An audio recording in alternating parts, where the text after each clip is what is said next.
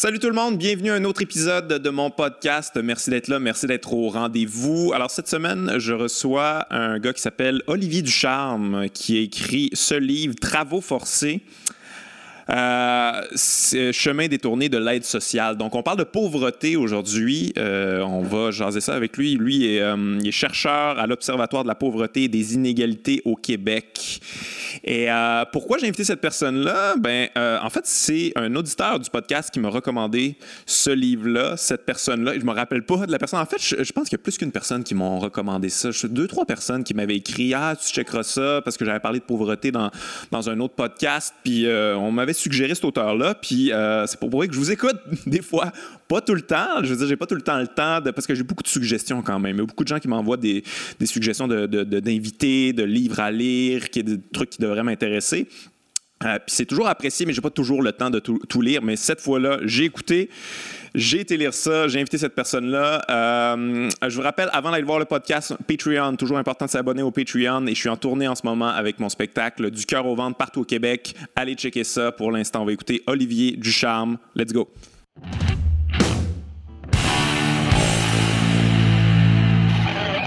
Olivier Ducharme, bienvenue à mon podcast. Merci d'avoir accepté l'invitation. Ben, merci de m'avoir invité. On parle pas souvent des essais. Non, non, Non. effectivement. Euh, euh, c'est parce qu'on les lit pas souvent non plus. Non, mais même en entrevue, on les voit, on les entend pas souvent. Effectivement. T'en as-tu donné quelques-unes entre, euh, entrevues pour, euh, pour tes essais? Non? Pas, pas Radio-Canada, en tout cas? Non, zéro, OK. Non. Est-ce qu'ils t'ont même pas invité? Non, Ah, OK. c'est jamais arrivé.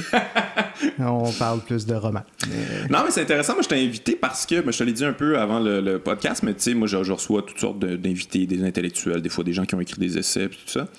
Puis, euh, je pense qu'à un moment donné, je me rappelle plus avec qui exactement, on a parlé de pauvreté, puis il y a plusieurs personnes qui m'ont écrit pour me dire comment tu devrais lire ça, Travaux forcés euh, d'Olivier Ducharme, ça va répondre à, tes- questions, c'est intéressant, puis tout ça. Fait que euh, ce que j'ai fait, je l'ai acheté, je l'ai lu, et j'ai trouvé ça intéressant. Fait que je t'ai invité pour, pour en jaser, pour en parler. Tu peux-tu expliquer un peu ce que tu fais? Toi, tu étais chercheur. euh, Chercheur au collectif pour un Québec sans pauvreté. OK.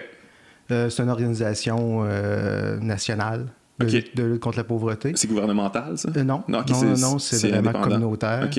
Euh, dans chaque région, il y a un collectif régional. OK. C'est-à-dire, on est vraiment partout en province. Puis on s'occupe de lutte contre la pauvreté, de justice sociale, puis de droits sociaux.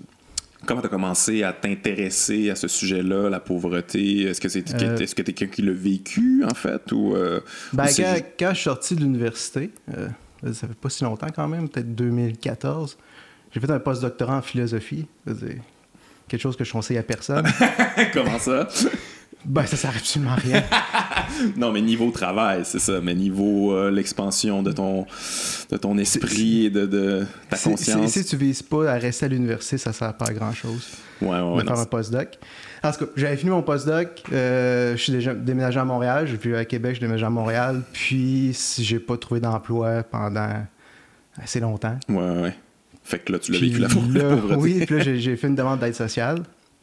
Euh, ça je je suis resté à l'aide sociale moins de deux ans quand même, mais j'ai vu comment que ça fonctionnait. Que, que- quand De rentrer dans ce je suis mécanisme-là. rentré dans le système de l'aide sociale. Puis euh, quand je me suis inscrit, par curiosité intellectuelle probablement, je voulais savoir c'était quoi euh, l'aide sociale, c'était quoi son histoire au Québec, Ouais. parce qu'on entend beaucoup, beaucoup de choses autour de ça.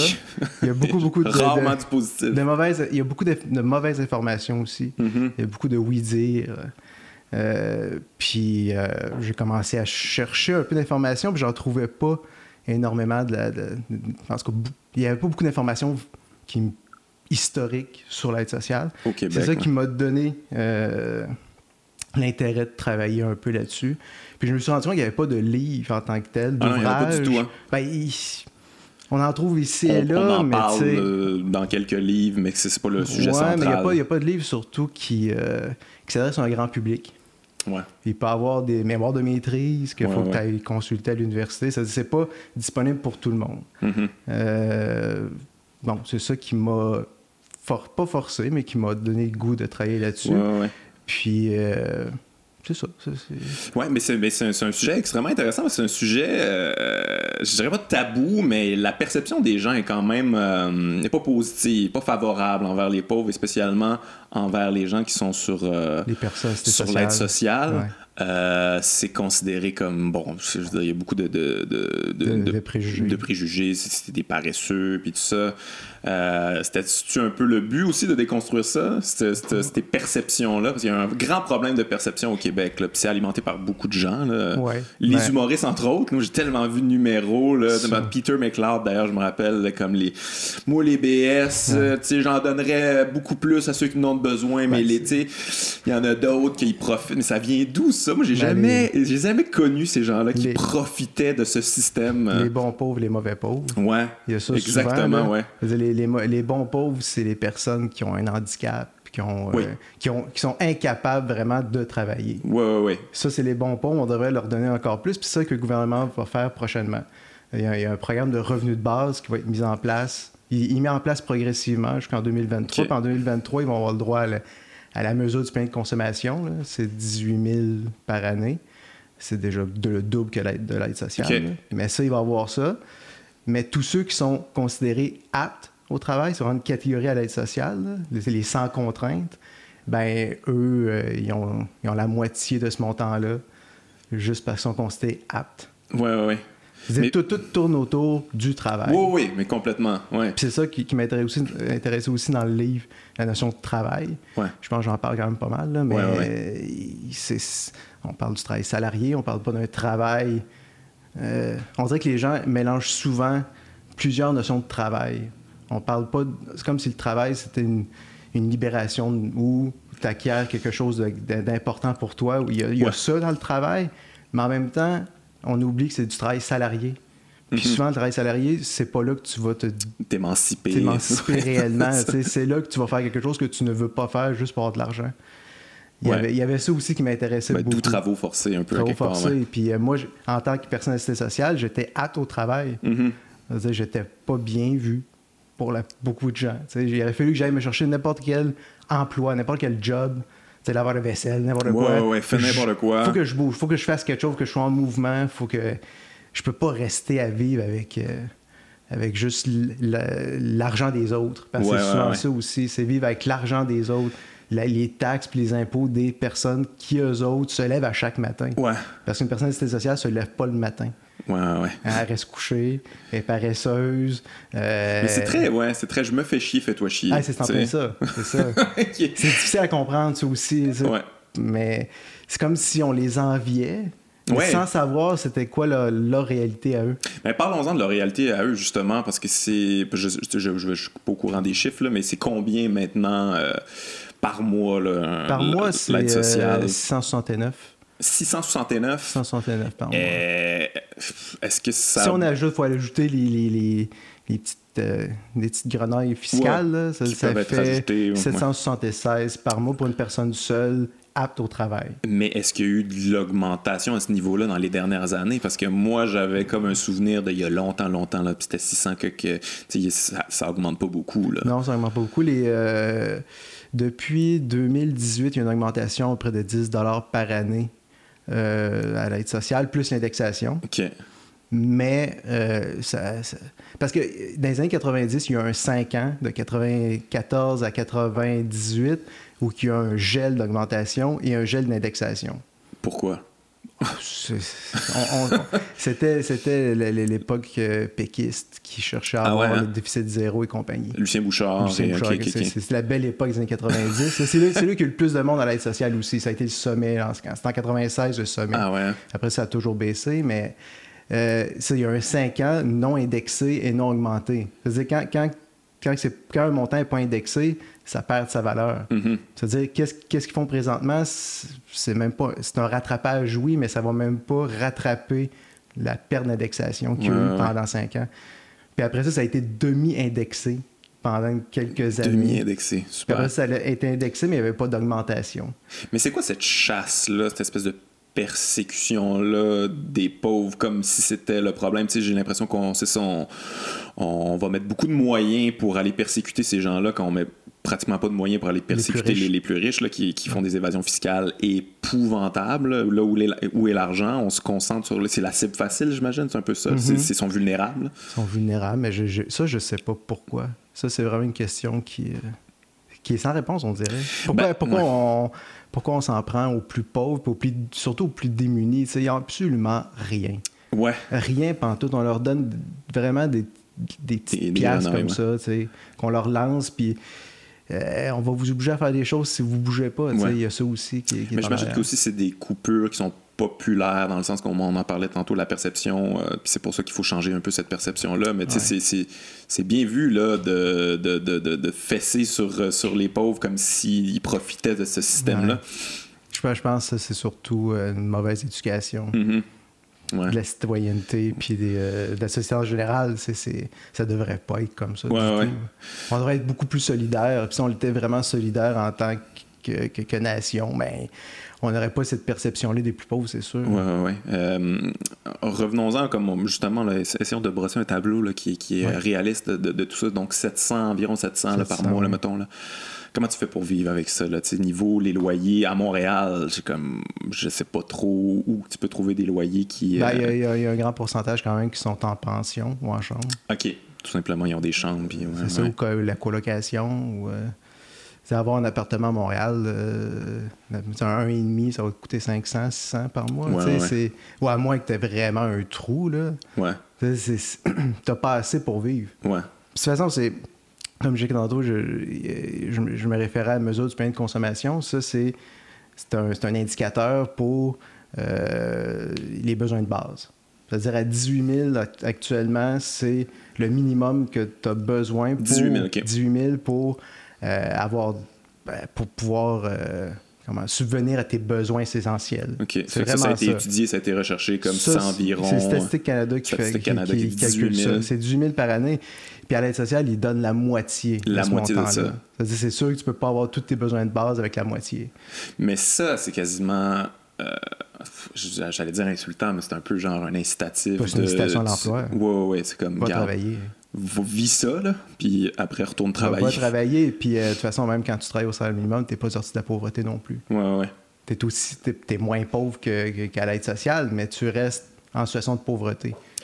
Ben, c'est ça, c'est un peu ça le problème aussi. J'en ai parlé un peu avec euh, Rodolphe Deconinck dans mon dernier podcast, mais tu sais, c'est quand le quand ton travail salarié, ça vaut pratiquement rien, puis t'es pas capable de vivre avec ça, il y a aussi une partie de toi qui te dit, mais tant qu'à ça, je vais juste pas Na- faire ça, pas me faire chier tous les matins, puis euh, mais ça va être, je vais être en situation de pauvreté pire, mais au moins, je Non, vais- l'aide, sociale, c'est tellement inconfortable, tu veux pas. ouais, non, je comprends, C'est, c'est pas, euh, c'est, c'est pas une option. ouais, Il faut vraiment que tu sois désespéré ou que tu sois capable de vivre avec presque rien. Mhm. Il y a ça aussi. Moi, Ouais. moi, quand je l'étais, c'était. J'étais vraiment pas riche, puis il fallait pas que je prenne le métro quand j'étais à Montréal parce que j'avais pas d'argent. Fait j'y pense, OK, qu'est-ce que ouais. je peux faire de ça? Mais j'étais capable de vivre quand même parce que j'avais aucune dépense. Puis je- ça me donnait la liberté d'écrire aussi. Ouais. J'ai écrit le livre euh, pendant que j'étais à l'aide sociale. ok, bon, fait que Ça me servait à ça. J'avais tout le temps voulu pour écrire. pour moi, c'est une grande liberté, mais en même temps, pour ça devrait être ça aussi, l'aide sociale. Si on, si avait un revenu de base pour tous, ça donnerait la liberté à chacun de choisir qu'est-ce qu'elle veut faire, la personne. Mhm. Et non pas l'obliger. Ben, faut, faut- Parce qu'on a vraiment une obligation, c'est le marché du travail, c'est aller travailler. Ouais. Même si t'aimes pas ça. ouais. Puis ça, c'est- pour moi, c'est un grand, grand problème actuellement, puis depuis longtemps. là. Ouais, ouais, ouais. Mais justement, tu dis depuis longtemps, mais est-ce que ça a toujours été ça, le projet de- du, du filet social, de l'aide sociale, que ça soit le plus bas possible pour le marché du travail? Il y a jamais eu, on n'a jamais eu une vision un petit peu plus, euh, un petit peu plus élargie, Non. un petit peu plus euh, Non, depuis le intelligente? début- Depuis, depuis le début. ça- Puis en plus, ça fait 50 ans cette année. euh, 50 ans? La loi d'aide sociale. C'est le 2 décembre 69 qui a été adoptée. OK. Ça, ça fait 50 ans. euh, puis ça, après ça, ça a été mis en vigueur seulement le 1er novembre 70. Ça, On est dans le, on est dans le 50e en ce moment pour l'aide sociale. Euh, puis j'ai quand même travaillé pas mal cet automne sur ce sujet-là. Je suis allé regarder les, les- les- tout- parce que les articles de journaux qui sont sortis depuis 61 jusqu'à 69 pour faire vraiment un, un portrait parce que ça encore, encore là, c'est pas des choses. C'est des choses que j'ignorais parce que j'ai pas vu. Il y a personne vraiment qui travaille ce sujet-là. Puis qu'est-ce que je me suis rendu compte, c'est qu'un des termes qui était vraiment utilisé souvent au- euh, par le gouvernement, c'était la, la réhabilitation. des personnalités sociales. La réhabilitation. La réhabilitation, comme si, avait un accident de char. Ben, c'est ça. On va réhabiliter quelqu'un pour qu'il puisse aller sur le marché du travail. C'est soit la réhabilitation ou la réadaptation. OK. Aujourd'hui, c'est je pense pas que c'est mieux. On parle d'employabilité. Oui, oui, oui, c'est le fameux terme. L'employabilité, c'est la même chose pour moi que de la réadaptation. Qu'est-ce que tu vaux, là? Ouais. C'est ça. C'est à quel point. Euh, c'est toi, qu'est-ce que tu vaux par rapport au marché du travail? Pas, pas toi en tant que personne. Non, c'est pas important, ça. Par rapport ça au se marché calcule pas. C'est ça. mais, mais en tout cas, c'est. C'est ça, je m'en suis. J'ai vu rapidement que c'est un terme important dans les années 60. Euh, pendant qu'il parlait de mettre la loi de l'avant. Il, parlait beaucoup de réadaptation, de réhabilitation. Puis c'était ça, le, euh, on va dire, l'origine même de l'aide sociale. Pour moi, c'est ça.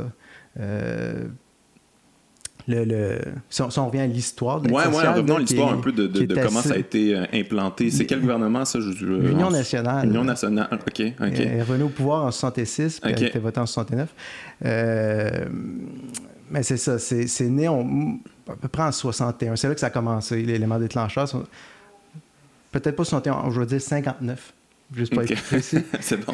En 59, il y a eu la loi euh, d'assurance chômage euh, qui a été mise en place par le fédéral. Euh, c'était, la c'était la première loi qui, permettait aux personnes d'avoir une aide financière à domicile, c'est-à-dire recevoir un chèque. C'était la première fois que ça arrivait. Que, c'était pas juste les personnes aveugles, les, les mères nécessiteuses ou d'autres catégories comme ça qui avaient le droit à ça, c'était les chômeurs. Euh, et là, dans la loi, il y avait aussi, euh, c'était le fédéral qui payait 50% et le provincial 50% euh, Le Québec a signé ça en 1959. En 61, Jean Lesage s'est rendu compte ça coûtait énormément cher à l'État. Beaucoup trop cher, il trouvait. Ça augmentait vraiment, rapidement les, dépenses en, en assurance chômage. Parce qu'il y avait beaucoup de chômeurs, j'imagine. Oui et non. Lui, il disait plus plutôt que ah, les gens commencent à connaître la loi.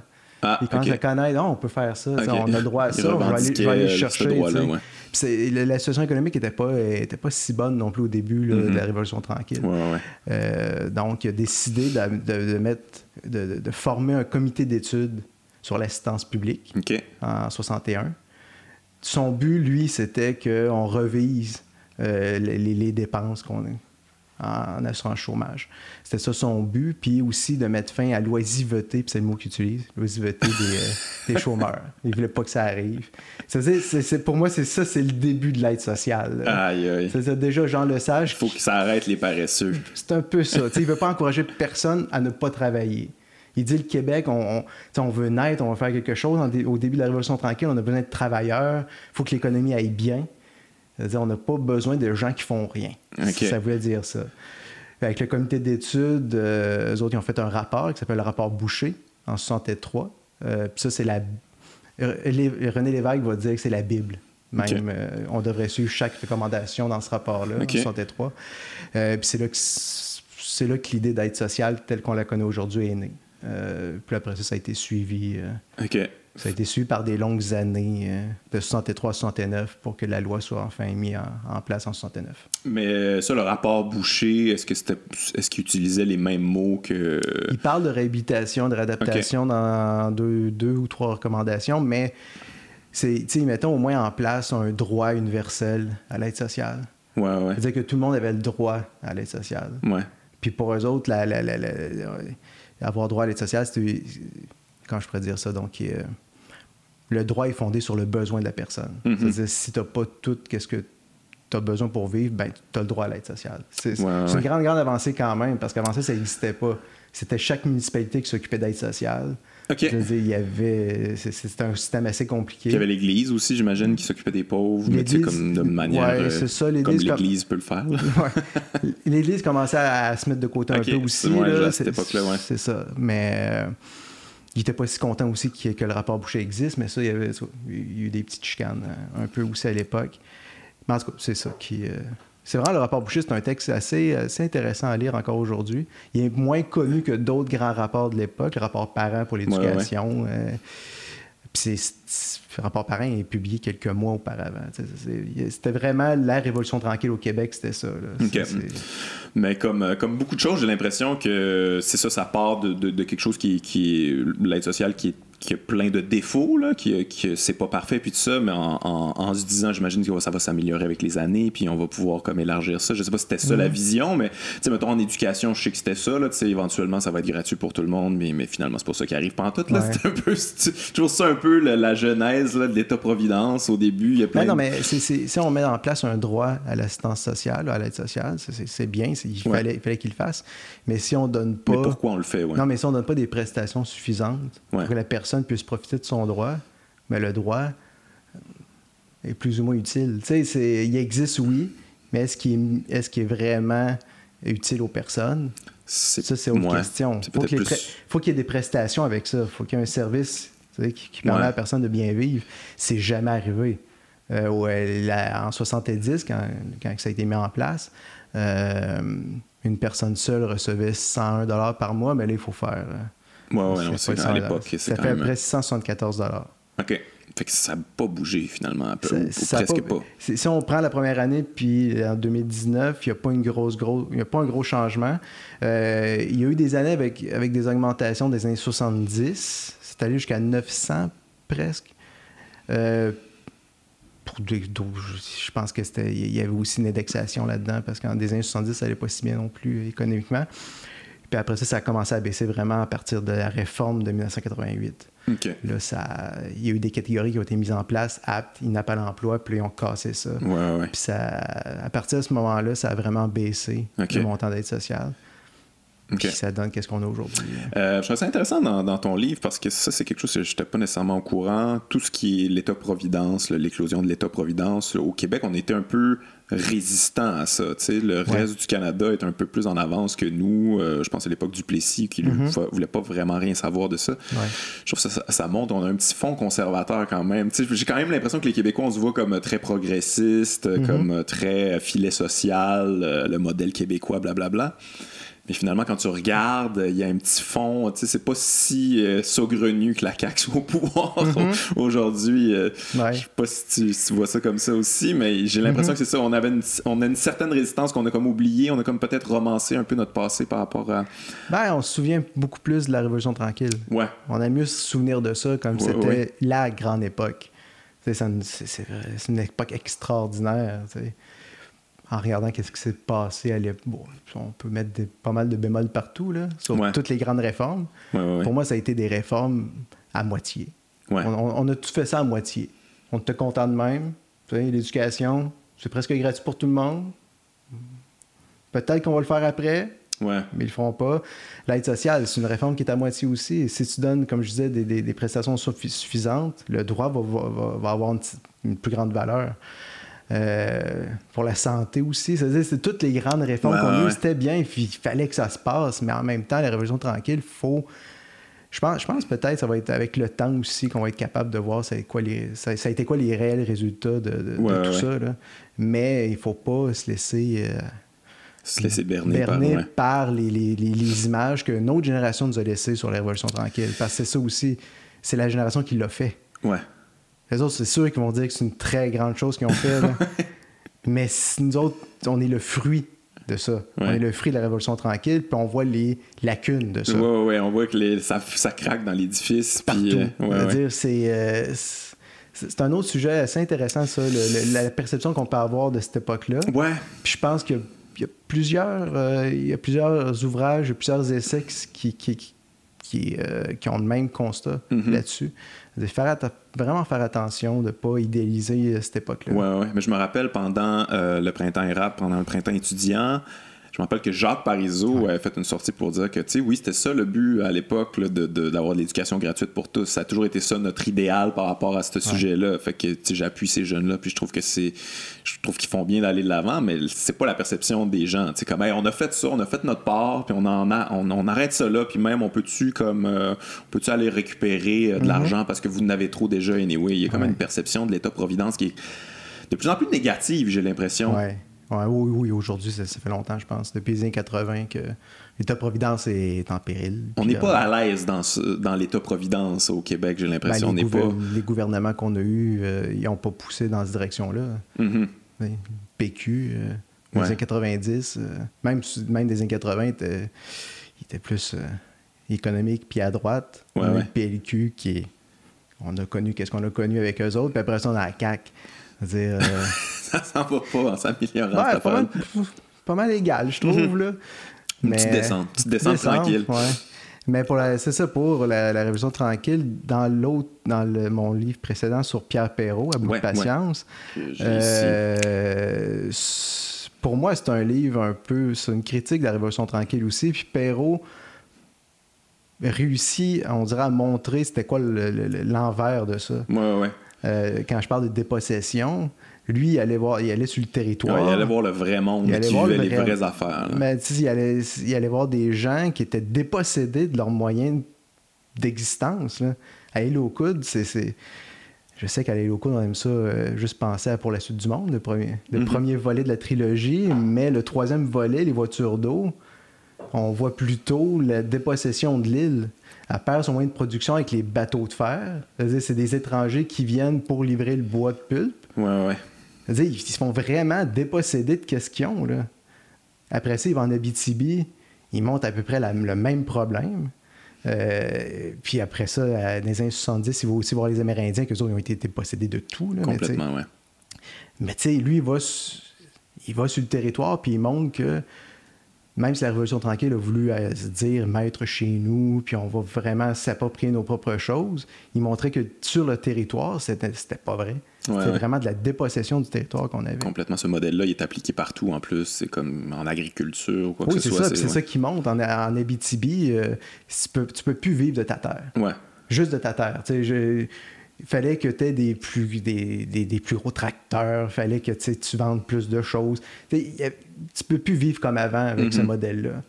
Euh, donc, tu sais, c'est.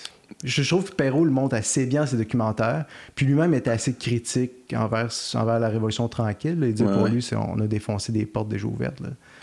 C'était pas. euh, Ouais. Il faut mettre beaucoup de bémols. Puis il y a certains auteurs qui ont réussi à critiquer la Révolution tranquille, même, de, même des gens de cette époque-là. Puis euh, il y a encore du travail à faire, je pense. Ouais, ouais. Tu trouves-tu que ça choque assez les gens, en fait, justement, ça, cette espèce de dépossession-là, puis qu'on se contente de ce qui a été une révolution tranquille au Québec, là, tu sais, Ouais. comme c'est pas, ça n'a pas été, le- il n'y a pas eu de couteau entre les dents pour ça, en plus, qui n'est pas nécessairement parfait non plus. Mm-hmm. Euh, tu as un manque d'éducation chez, chez, chez les Québécois de, de, de, de voir que finalement on est dépossédé de, dépossédé de notre territoire, dépossédé de nos moyens. Ben, je pense que les, on sait juste pas. Ouais. On n'en parle jamais. On, on- des fois, on parle des mines. En disant, c'est quoi une redevance de, pour les grandes compagnies minières? Les minières sont aussi une fois par année à peu près, mais on dirait que ça choque pas assez. Ouais, mais ça en même temps, je veux dire, les gens sont pas choqués des mines, là, le plan Nord, le monde dit, yeah, let's go, non, c'est ça, mais qui, qui va développer le plan Nord? Ouais, c'est pas nous. C'est pas l'argent des Québécois. Ah, avoir des petites redevances. C'est ça, Il va falloir nettoyer après, mais c'est pas C'est grave. ça, on- mais, mais, mais le problème est là, c'est qu'on ne sait même pas qui, qui vient investir sur notre propre. Puis c'est même depuis, très, depuis les années 60. là. Ouais, ouais. Euh, dernièrement, je lisais des livres de, de- de Pierre Vallière, des, ses essais Ouais. des années 70, puis tu sais, il dit Oui, on peut bien être indépendant, mais on va être encore dans l'impérialisme américain. Qui, a- qui qui a le capital C'est pas nous. C'est les Américains ou c'est d'autres. Mhm. Euh, il parlait déjà de multinationales étrangères, euh, les- Vallière. Mais tu sais, c'est ça qu'on vit encore actuellement. Ouais, Ça, ouais. ça n'a pas changé. Puis le gouvernement, il pousse dans cette direction-là aussi. On a besoin d'investissements étrangers. on est prêt à Ouais, le ouais, tout le faire. temps. Puis On est trop niaiseux pour faire ça nous-mêmes. Puis ouais, moi je suis d'accord avec toi que l'indépendance, ça doit venir avec une, reformer euh, la manière qu'on a fait la société au complet, là, de se reposséder tout ça, puis de, de, se, re- de se donner un projet de société, puis que ça soit pas ça la fin et l'aboutissement du projet, l'indépendance, de devenir une espèce de Ben, moi, ouais, mais- pays américanisé nono. Là. C'est ça. Je veux pas, je avoir de l'indépendance avec, euh, avec Lucien Bouchard. Ça a failli arriver. Ça fait arriver, mais sais, Non, ça- mais ça, en même temps, moi, ma position là-dessus, c'est comme, peu importe de quelle manière, avec qui ça va se faire l'indépendance, après ça, ça va peut-être être plus facile de, de overthrow ce gouvernement-là, puis de re- re- reprendre possession de ça. Tu sais, plus c'est petit, plus c'est, ça doit être... Tu sais, je veux dire, mettons, en Ouais. Islande, là, c'est que c'est petit là, que ça a été possible, des, des petites révolutions. Bon, ça, c'est très, très petit, là. Ouais. Mais quand c'est trop gros, je veux dire, mettons quand tu veux euh, reprendre possession du Canada, là, ça va être plus tough, mettons. ouais. C'est ça ma vision des, des choses, mais c'est pas, euh, c'est pas très fédérateur comme projet quand ça vient de, de ce genre Ouais. de personnes-là. Ouais, moi, j'aurais pas l'indépendance avec, tout le- avec n'importe qui. C'est ça. comprends, je comprends, Fait je ça. que comme les, euh, les- les plusieurs intellectuels des années 70, ben, ça, va avec, le- ça, va avec le socialisme. Mhm. L'indépendance va avec le socialisme. Il faut changer notre modèle économique Sinon, pourquoi? si on veut être indépendant. Sinon, on va demeurer la même chose qu'on était. Ouais, ouais. On est, on est vraiment à merci des- du financement extérieur. Puis, euh, Je me rappelle de Noam Chomsky, justement, qui avait parlé Mhm. de l'indépendance du Québec. Il était comme, mais pourquoi vous voulez faire ça? C'est mondialisé de toute manière. Puis Ouais. il va falloir être dans cette espèce de libre marché-là. Fait que, whatever. Restez là. Ça change absolument rien. c'est ça. Il Mais, n'y a pas euh, tort, là. c'est quand même déprimant de voir ça de même, par mais ça fait déjà 50 ans que c'est comme ça. Ouais. Puis on on n'en parle pas. Puis ça n'a pas l'air d'intéresser grand monde. Ouais. Hey, revenons à l'aide Oui. sociale euh, parce que je me demande, sûrement, c'est- sûrement au courant de ça, y a-tu des endroits dans le monde où c'est bien fait, c'est plus, euh, c'est plus équitable, ça a été pensé de manière un petit peu plus, euh, un petit peu plus intelligente, un petit peu plus humaine. et- C'est di- c'est difficile de faire des comparaisons Ouais, non, avec d'autres pays parce que souvent, ils ont un autre système que le nôtre. C'est sûr, sûr. Euh, parce qu'il y a deux grands systèmes euh, d'aide sociale. Il y a le système, on va dire, européen, puis il y a le système anglais. Ça, j'en parle un peu dans le livre aussi. là. Il y a le, le- le- le régime assistentiel puis le régime assurantiel. C'est deux choses différentes. Assurantiel, c'est ce qu'il y a en France en ce moment, en Allemagne? C'est-à-dire une personne, euh, comme pour une assurance. C'est-à-dire que tu as, mis de l'argent de côté Ouais, pour ouais. ça. Puis si tu perds ton emploi puis tu as besoin, ben là, tu vas avoir droit de l'argent. T'as cotisé, mais c'est ton ça, argent tu. Tandis que assistentiel, c'est le modèle anglais. Euh, qui vient de la Deuxième Guerre mondiale, un peu après la Deuxième Guerre mondiale, c'est que tu as le droit à de l'aide sans avoir cotisé. Euh, c'est une, aide euh, inconditionnelle et universelle. Si t'es un être humain, C'est ça. t'as droit à à ça. partir ouais. de ta dignité même d'être Ouais, humain, ouais, tu as le droit à une aide financière de la part de l'État. Puis ça, c'est le modèle qu'on a repris au- Québec. C'est pour ça que c'est plus difficile de faire des comparaisons. Mais tu il n'existe pas encore aujourd'hui de revenu minimum garanti nulle part dans le monde. Nulle part dans le monde, ça n'existe pas, ça n'a jamais, ça a jamais même été Ah, réfléchi. oh, ça a euh, été réfléchi, mais à ma connaissance, il n'y a pas de pays qui Les pays scandinaves là, qui sont toujours euh, en avance, là, puis font toujours des affaires cool. Ils n'ont pas essayé ça, eux autres? Je ne veux pas dire une niaiserie, mais je pense pas. Euh, Ok. je pense pas que c'est arrivé. Il y, a, il y a eu beaucoup de tests. On fait des tests. Euh, Même, je pense qu'Québec solidaire voulait faire ça aux dernières élections. Si on fait des tests, voir si ça fonctionne. test, OK. Quel test? En tout cas, ça, ça, c'est toujours une question que je me pose. Là, tu sais, Dans un laboratoire avec des, des souris. Ben, ils vont avoir des ils vont- des revenus Non, minimum mais comme on a fait en Ontario dernièrement, c'est-à-dire ils ont pris une population, ils ont donné Ouais. de l'argent, puis après ça, quand Ford est arrivé au pouvoir, ils ont mis une tâche là-dedans, puis, c'est- puis ça a arrêté, parce que ça, c'est Ok. c'est une autre affaire. Mais il y a eu souvent des tests qui ont été faits comme ça avec la Les observés sont-ils plus heureux, ces gens-là? Ben, voir si- on, peut, on peut voir s'il y a des différences avant ou après. Mhm. Si tu leur donnes plus d'argent, ils vont probablement avoir plus de facilité à se trouver un emploi aussi. Ouais, ouais. Parce que une des choses, si tu aides une personne, mieux, elle va moins courir après, sa sa- après pour subvenir à ses besoins. Ouais. Elle va être capable d'être plus libre de faire ce qu'elle veut aussi. Puis quand tu as plus de liberté, on dirait que ça va mieux. Ouais, Peut-être que ça va, tu, tu- tu vas aller chercher un emploi plus facilement, puis ça va être plus facile. Plus que tu aides les gens, plus. Ah, mais c'est sûr et certain. Tu sais, comme Plus quand t'es juste sortent, hein. dans, la survivance, là, finalement, ça. tu essaies juste de, de, de- par tous les moyens, t'es pas, tu prends pas du temps pour justement euh, peut-être t'éduquer, euh, développer un nouveau euh, champ d'ex- d'expertise, tu sais, comme un nouveau domaine qui t'intéresse, ça. des loisirs qui t'émancipent, qui font en sorte que tu es, une personne plus complète. Mm-hmm. Mais ça, en même temps, c'est un peu dans la, la perspective du travail aussi, là, tu sais. Ça peut, ça peut être vu comme ça aussi, là, tu sais. Ouais, mais le but en ce moment, c'est qu'il n'y ait plus personne pauvre. là. Ouais. C'est ça le but, c'est-à-dire on va y aller de Mhm. comme on peut. Là. Fait que tu peux-tu expliquer ça un petit peu le revenu euh, minimum garanti? Comment c'est quoi ce projet-là? Comment ça pourrait fonctionner? Euh, De quelle manière on pourrait Ouais. instaurer ça? Euh, comme je disais tantôt, il y, a, il y a- il y a un, il y a un programme de revenu de base qui est mis en place par le Québec. Ça a été adopté en 2018. Puis c'est super compliqué comme tout ce qui est à l'aide sociale. Euh, la, loi a été adoptée, mais on n'a pas de règlement qui va avec la loi. OK. Parce qu'avec chaque loi, il y a un règlement. Tu sais, la loi, c'est le sature, on va dire, Mhm. puis le règlement, il donne tout le reste. Les montants, Ouais. euh, le temps que tu vas passer avant d'avoir le montant. Tout ce qui est intéressant est dans le règlement, Ouais. puis ils n'ont pas sorti le règlement encore. OK. Pour. C'est en travail ou? Il paraît. il paraît. Il y a quelqu'un qui travaille Il là-dessus. paraît. Quand puis- il y a le temps. ouais, c'est ça. Puis, euh, C'est quel gouvernement qui a instauré euh, cette Parti loi-là? libéral. Parti libéral de euh, Jean- bon vieux Jean ou non, Philippe c'était Couillard? Philippe Couillard avec son ministre François Blais. OK. qu'on aime beaucoup. il n'est plus là. Il s'est fait battre aux élections. Mais c'est ça, le, le, le, le, programme de revenu de base, ça va permettre aux personnes avec contraintes sévères à l'emploi qui ont été euh, parce que juste pour mettre ça en place, parce que mm-hmm. c'est compliqué. Oui, oui, on a, on a le temps. à l'aide, pas à l'aide sociale, mais euh, il y, a la loi sur l'aide aux personnes et aux familles. Ça, c'est la loi qui, euh, qui gère l'aide sociale, qui gère la solidarité sociale, puis Objectif Emploi. Parce qu'il y a trois programmes différents d'aide. Tu as l'aide sociale, qui est réservée aux personnes aptes à l'emploi. La solidarité sociale, ça, c'est pour les personnes qui ont une contrainte sévère à l'emploi. Puis Objectif Emploi, ça, c'est le nouveau programme pour euh, forcer les gens à aller travailler. Puis, euh, puis pour ceux qui vont avoir droit au revenu de base, c'est ceux qui sont allés au programme de solidarité sociale. OK. C'est-à-dire qu'ils ont une contrainte sévère à l'emploi, mais il faut que, que, la personne ait été cinq ans et demi consécutifs dans ce programme-là pour avoir droit au revenu de base. Il faut que tu ailles baver un peu. Faut que tu aies de la broue là, sur le bord. Là, Avant que tu aies droit à ça, il faut que ça soit 5 ans et demi. Et il ne veut pas prendre de chance. Viens, viens montrer si tes ongles sont sales comme faut. Puis, puis, en plus, pour avoir droit à une contrainte sévère à l'emploi, c'est compliqué. Ah ouais. Il faut que tu aies un médecin, il faut que tu fasses un papier. Après ça, c'est le ministère qui va, décider si oui ou non tu es considéré comme avoir, si tu as une contrainte sévère à l'emploi. C'est 50% des personnes qui réussissent à l'avoir. Dire ça, c'est déjà c'est compliqué, c'est difficile. Euh, c'est ça. Le revenu de base, ça va permettre à une personne contrainte sévère à l'emploi d'avoir 18 000 par année. D'avoir le minimum pour. Tout ça pour ça. Tout ça pour ça, mais c'est quand même une augmentation importante par rapport aux. Oui, oui, non, mais c'est sûr et certain, mais tu sais, c'est quand même. Euh, mais au collectif, nous autres, c'est tout le monde aurait le droit à l'MPC au moins. C'est le minimum. Mm-hmm. Mais là, ça va être ceux qui. Euh, qui ont une contrainte sévère à l'emploi. Mais ça va être mis en place jusqu'en 2023. C'est compliqué tout ce qui est à l'aide sociale est excessivement complexe, mm-hmm. juste, on dirait, pour que les gens y aillent pas.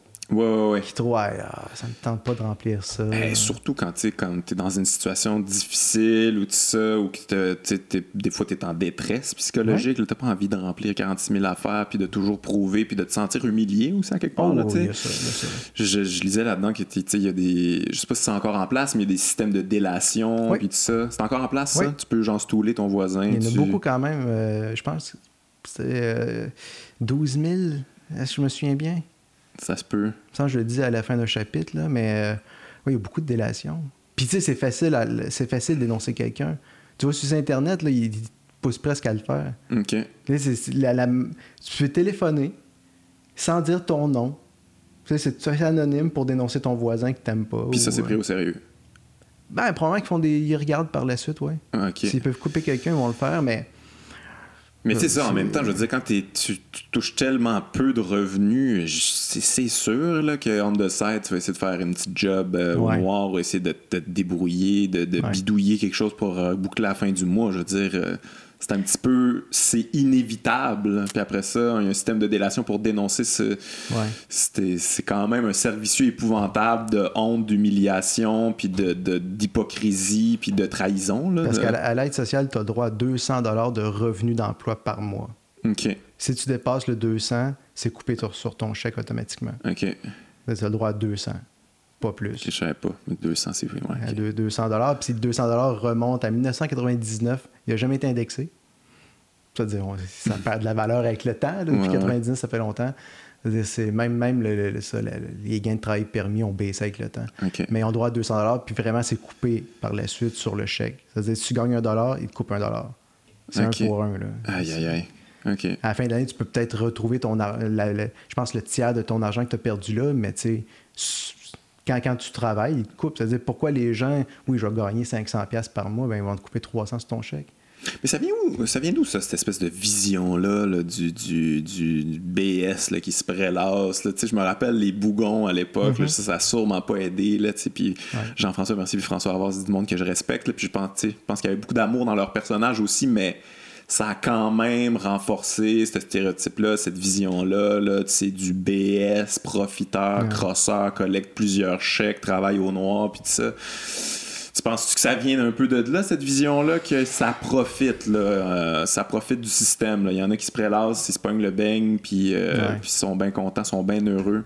Ils boivent leur petite bière. Puis... Ben, c'est ça, c'est, l'image qu'on a. Même encore aujourd'hui. Puis c'est, une image qui... Euh qui comment donc, qui, qui colle. Qui colle, mais en même temps qui, qui, revient à chaque, à chaque génération. C'est ça, c'est ça, ça, qui m'épate le plus.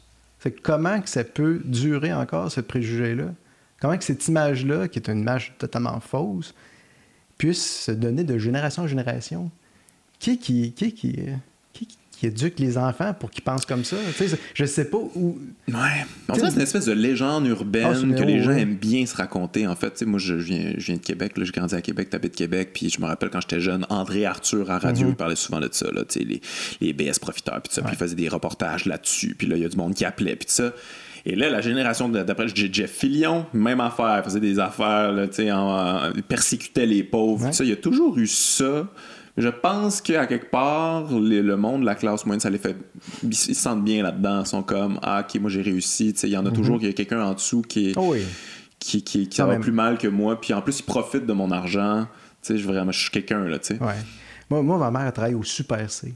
Elle est caissière au Super C depuis 20 ans. Mhm. Puis ses confrères et consoeurs de travail, quand, euh, quand arrive le premier du mois, il y en a plusieurs qui sont Ah non, pas le premier du mois. Oh, oui, mais moi j'ai travaillé dans les épiceries et j'ai entendu ça. Mais c'est pas le premier du mois. Ils sont mal habillés, ils puent, ils sont désagréables. Puis là, ils jugent tout ce qu'ils achètent. à peu près, c'est ça, mais ils savent pas c'est qui.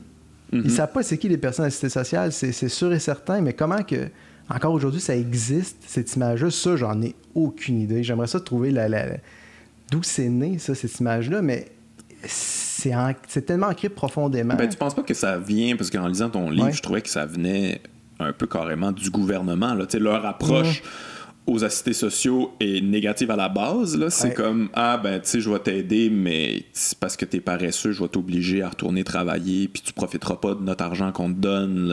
Tu sais, en way, là, mettre mm-hmm. des programmes. Comme si ces gens-là c'est pas ça qu'ils voulaient. C'est comme si eux autres, ils, se prélassaient, puis ça, puis ils voulaient pas retourner sur le marché du travail, s'émanciper, puis euh, vivre la vie qu'ils ont envie de vivre. Mais il y a quelque chose d'autre que ça. Tu penses? Oui, il y a quelque chose d'autre que ça qui, est plus profondément ancré dans notre propre société. Euh, c'est une espèce de, haine des personnes en situation de pauvreté, des gens qui sont pauvres. On dirait que c'est. De toute façon, c'est les personnes qui sont plus, plus faciles à, comme on a déjà dit, là, mais c'est les personnes. On, on, peut frapper sur des pauvres, on peut. Euh, ils sont pas, importants, puis en plus, ils. Ils donnent rien à la société. C'est ça, qu'on, c'est ça que, plusieurs pensent aussi. On leur donne tout, puis ils font rien en retour. Mm-hmm. C'est-à-dire, euh, pourquoi, pourquoi on accepte ça encore? Pourquoi on les oblige juste pas à faire quelque ça, ça, a ça a longtemps été une possibilité aussi, qu'on les oblige. Ou que... Oui, mais justement, en plus, il n'y a même pas assez d'emplois. Mais c'est pas vrai, là, on est en pénurie d'emplois. Ah, OK, mais des, des emplois épouvantables en même temps. Ouais, mais, ouais, mais il y a une pénurie, tu sais, faut... faut euh, Ouais, mais ça, c'est ça, ça, c'est un, ça, un vrai problème. Mais tu sais, je, moi, je fais des shows un peu partout en région, puis tu sais, des fois, il faut arrêter dans des, euh, des, des restaurants, des affaires mm-hmm. de crap, là, finalement. Il n'y a jamais assez d'employés, puis là, après ça, en jason, on montre que les jeunes, ils, sont pas caves, Ils réalisent maintenant, c'est comme, pourquoi, pourquoi je me ferais chier à cet emploi-là qui me donne un salaire mm. de misère, qui me fait travailler à l'os, qui profite de moi? Je veux dire, tant qu'à ça, je vais me débrouiller autrement. je pense que c'est un peu ça, la pénurie de l'emploi en ce moment, là, tu sais. Ouais. Mais tu sais, il n'y a pas une armée de réserve à quelque part qui existe, pour les emplois. Il n'y a pas assez on dirait que c'est ça aussi. On augmente si on augmentait le salaire minimum, il y en a qui viennent travailler. Comment c'est qui ces gens-là? Ouais. C'est pas vrai qu'une armée, là, quelque part, ils disent Moi, j'attends le 15$ de l'heure. Quand, il va quand tout le monde va avoir 15$, là, je vais aller travailler. Personne qui fait ça. Ça n'existe pas, ça. Mais on dirait qu'on a encore ça en arrière de la tête, dire Oh oui, ils, sont juste paresseux. Si on leur donne plus, ils vont venir. Mm-hmm. C'est pas vrai. Il n'y a, pas assez d'employés en ce moment, il n'y a pas assez de monde pour aller au pour, pour travailler puis on n'a pas rien fait pendant 20 ans, même 30 ans, puis on savait que ça allait arriver. Mm-hmm. Le gouvernement aurait pu faire quelque chose avant, il l'a pas fait. Ouais. Mais c'est comme si c'était aussi une responsabilité d'être pauvre. c'est ta responsabilité ben, individuelle dans cette espèce de société individualiste-là. C'est ta faute. C'est pas la faute de la société, c'est ta propre faute. Mais tu sais, dans, les personnes assistées sociales, il y a 50% qui n'ont aucun diplôme. Aucun diplôme. là, c'est même primaire. Il n'y a pas de diplôme. Ouais. 10-50% Si tu n'as pas aucun diplôme, ça va être difficile de trouver un emploi. Là-dedans, souvent, euh, soit tu sais pas lire, écrire, ou tu sais, as de la misère, ou ça. comment tu veux aller travailler? Ben, en écoutant ça, je veux dire, c'est un échec à plusieurs niveaux. C'est un échec en, d'éduquer, les gens, ouais, puis de, de, de, les, de réussir à, à créer des, une situation favorable euh, à pouvoir euh, comme participer, si c'est ça qu'on veut, que mm-hmm. les gens participent à la société. Je veux dire, c'est un peu notre responsabilité à nous et non la responsabilité des pauvres. C'est fait que c'est un peu, c'est un peu pour ben, ça que tu travailles en fait. Il y a un problème d'éducation, c'est évident. Ouais, ouais. Ça, on le sait. Euh, l'éducation est faite pour le marché du travail. Qu'est-ce qu'elle ne devrait pas être? Ouais. Elle devrait apprendre peut-être plus comment notre société fonctionne, sur quelle base qu'on vit, si on ne le fait pas à l'école. Ouais. C'est fait pour le marché du travail. On l'a on, va montrer aux petits à faire leur devoir comme du monde, en leur faisant peur avec des notes, uniquement pour les habituer plus tard. Ben, tu vas voir un patron, ça va être comme ça aussi. Ouais. C'est, euh, le système scolaire est tellement mal fait. Ça, ça c'est un autre sujet. Ben, c'est un autre sujet, mais c'est quand même relié. Puis justement, ça fait réaliser que c'est ça, c'est un problème euh, global de société qu'il ben, faudrait virer une coupe d'affaires à l'envers. Ben, c'est le travail salarié. Pour moi, c'est, aussi le but du livre. Là. C'est, pour moi, c'est une critique du travail salarié. Euh, il faudrait changer ce modèle-là si on veut changer, si, si on veut euh, permettre à tous de bien vivre. Ça, c'est évident. De quelle manière il faudrait changer ça? Ah, pas ça. Euh. le socialisme. Révolution. Ouais, mais c'est. non, mais le, le, travail salarié existe, ça fait 200 ans. C'est pas quelque chose qui a toujours existé, là, la manière qu'on vit actuellement.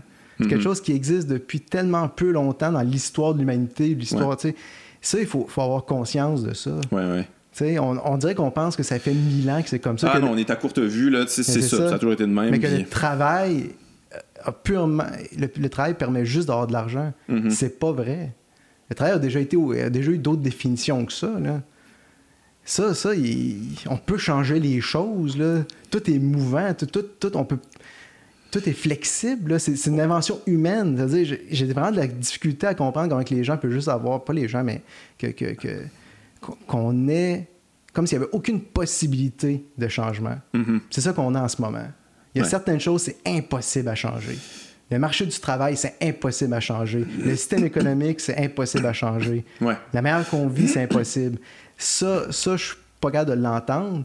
C'est carrément pas se souvenir qu'on euh, on fait juste 200 ans qu'on vit comme ça. Ouais, ouais. Tu sais, qu'il y a d'autres sujets comme les autos. Ça, c'est, pour moi, c'est un autre gros problème dans notre société. Tu on peut pas imaginer une ville sans voiture. c'est parce qu'il n'a pas toujours eu. C'est ça, tu sais. Avant ça, il n'avait pas, puis c'était tant mieux. Tu sais. Ouais. Mais Ouais, mais ça, en même temps, c'est des affaires. Tu sais, je, je, vais, me faire l'avocat du diable, puis je vais, mettre, euh, je vais me mettre sur la sellette aussi. Mais tu sais, moi-même, des fois, moi, juste par rapport au travail, c'est dur là, de think outside the box quand mhm. c'est tout ce que tu as connu, cette boîte-là. C'est comme, mais comment je pourrais penser le travail à l'extérieur du travail salarié? C'est comment ça, comment ça se fait, ça? Comment ça mhm. se traduit? C'est beaucoup de c'est beaucoup de c'est beaucoup d'éducation j'imagine beaucoup de beaucoup de lecture beaucoup d'histoire euh, pour essayer de, redéfinir tout ça mais c'est quand même euh, c'est un gros projet c'est complexe un gros mais tout est perfectible toute notre existence est perfectible notre manière de vivre en société elle l'est aussi tu sais c'est pas il n'y a pas un dieu qui nous a donné un ordre divin en disant c'est ça c'est le marché économique c'est Dieu qui a choisi ce marché là c'est des humains qui l'ont choisi on peut changer si on veut là Mm-hmm. Euh, si les gens sont insatisfaits de leur. je pense qu'il y en a beaucoup qui sont insatisfaits, mais on peut changer aussi. Ouais. C'est, puis, euh, tout, tout, est ensemble. Pour moi, c'est un, un, gros problème de société. ouais, ouais. Puis le travail salarié, pour moi, c'est, un des grands, grands problèmes qu'il peut avoir. Mm-hmm. Euh, L'État-providence, justement, euh, j'ai pas l'impression que c'est très populaire ces temps-ci. C'est mhm. de moins en moins. Euh, puis en même temps, bon, tu sais, je veux dire, je vais me faire encore l'avocat du diable, mais je peux comprendre aussi les gens parce qu'ils ont l'impression que, tu sais, c'est très corrompu, que l'argent à laquelle ils contribuent, ça s'en va pas nécessairement aux bonnes places mais en même temps, c'est une espèce de servicieux, là, tu sais, comme vu que vu qu'on casse là-dedans, puis le privé rentre là-dedans, c'est de mhm. pire en pire. Fait que pourquoi je donnerais à ça? C'est de pire en pire. Mais en ce moment, j'ai l'impression que le train, il s'en va pas dans la bonne direction. Là. Il faudrait comme tu valoriser un peu l'État-providence, ce concept-là, parce que c'est pas, euh, c'est pas populaire en ce moment. Puis je, moi, je, c'est pas mon sentiment, mais j'ai, quand même un peu d'empathie pour ceux qui pensent ça. Je comprends un peu pourquoi ils pensent ça. Mm-hmm. On Comment qu'on pourrait revaloriser euh, ce modèle-là, qu'on était super fiers de ça il n'y a, pas si longtemps, il me semble. Mm-hmm. Ben, je explique un peu ça euh, dans la partie qui parle de solidarité dans le livre, le concept de solidarité et d'inconditionnalité. Euh, il faudrait avoir vraiment une, une, base, quelque chose vraiment, tu sais, quelque chose qu'on peut, qu'aucun gouvernement peut changer, que, on peut quelque chose de solide. Quelque chose de solide, vraiment une, pas juste un filet, mais quelque chose de vraiment solide. Là, dire que tout le monde puisse vivre normalement, pouvoir manger, s'habiller, se loger, euh, être éduqué, être en santé. C'est-à-dire, ça, ça serait une base que aucun gouvernement peut changer. Il y a un fonds d'argent qui est toujours fait juste pour ça, puis qu'on ne touche pas. Mm-hmm. Ça, il me semble qu'il devrait avoir ça. On l'a même pas actuellement. J'ai l'impression que les gens pensent qu'on l'a, en fait. Il y a un peu de ça. J'ai l'impression que ah, ben, l'éducation, c'est accessible à tous, puis l'aide sociale, puis euh, il y a plein de programmes mis en place. Tout ça, mais que tout ça soit détaché soit de l'entreprise privée, ou soit du marché de l'emploi. Ouais. C'est-à-dire que l'éducation soit pas le club école du marché du travail, mm-hmm. puis que le système, le système, de santé soit pas. Euh, qui n'est pas le, cancer de l'entreprise privée là-dedans aussi, et que l'aide sociale soit pas aussi reliée avec le marché de l'emploi, qu'il soit totalement à part en disant ça n'a pas rapport avec le marché de l'emploi, les gens qui n'ont besoin, sont pas, c'est pas des travailleurs travailleuses, c'est autre chose. On va, mm-hmm. on va aider les gens uniquement à vivre parce que c'est des êtres humains qui ont une dignité. Puis qu'on doit les aider de manière inconditionnelle, qu'il n'y ait pas de condition de donner Oh, on va te donner ça, mais il faut que tu fasses ça en retour. Mm-hmm. Ça, ça a toujours été la mentalité aussi. Très mafia. Très mafia ou c'est un investissement. Ouais, ouais, on met de l'argent dans quelqu'un, c'est un investissement. Après ça, il va nous rapporter. C'est quoi ce calcul-là? Ouais. ça, ça j'ai de la misère à comprendre aussi, mais euh, j'essaie de, le montrer aussi dans le livre. Parce qu'on a toute une valeur inconditionnelle en tant qu'être humain. C'est pas une valeur qui est, calculée par le capital. Mais ça, justement, en parles de, tu parles de dignité. Ça me fait penser que si tu dis dans le livre que la dignité humaine, c'est, selon le travail qu'on va obtenir notre dignité, ce qui devrait pas être le cas. Mais tu parles aussi des mots qui sont beaucoup récupérés par le capital. Mm-hmm. J'avais pris en note, euh, euh, c'est quoi les mots que tu disais? Euh, l'autonomie, la réussite, le mérite, puis tout ça. Puis c'est vrai, tu m'as fait réaliser que c'était toutes des affaires que maintenant on associait purement économique. Purement au capital, à l'économie qui sont à la base des mots euh, qui, qui, sont dépourvus de ça, mais maintenant ben, on les associe automatiquement à ça. Il y avait, il y avait une, une signification émancipatrice à ces, à ces termes-là. C'est la réussite, on pense tout de suite à quelqu'un qui réussit au niveau économique. là. Oui. Mais euh, lesquels l'autonomie. L'autonomie. L'autonomie, ça, c'est pour moi le meilleur exemple. quand, quand, quand, on parle d'autonomie, je sais pas, au 18e siècle, avec le siècle des Lumières, on parle d'autonomie de la personne. C'est-à-dire qu'elle soit bien éduquée, qu'elle soit capable de penser par elle-même, euh, on est très, très loin de ça aujourd'hui. Le gouvernement, lui, il veut que chaque citoyen ait une autonomie purement économique. Mm-hmm. C'est ça la base. On a perdu la signification émancipatrice, la signification qui donnait une liberté à la personne.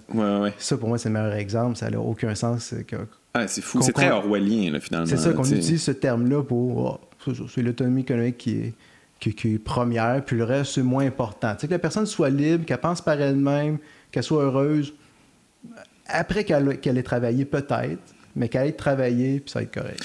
Ouais, le capitalisme dévalorise l'être humain en général. C'est pas mal, c'est pas mal la tangente de ce que tu comprends.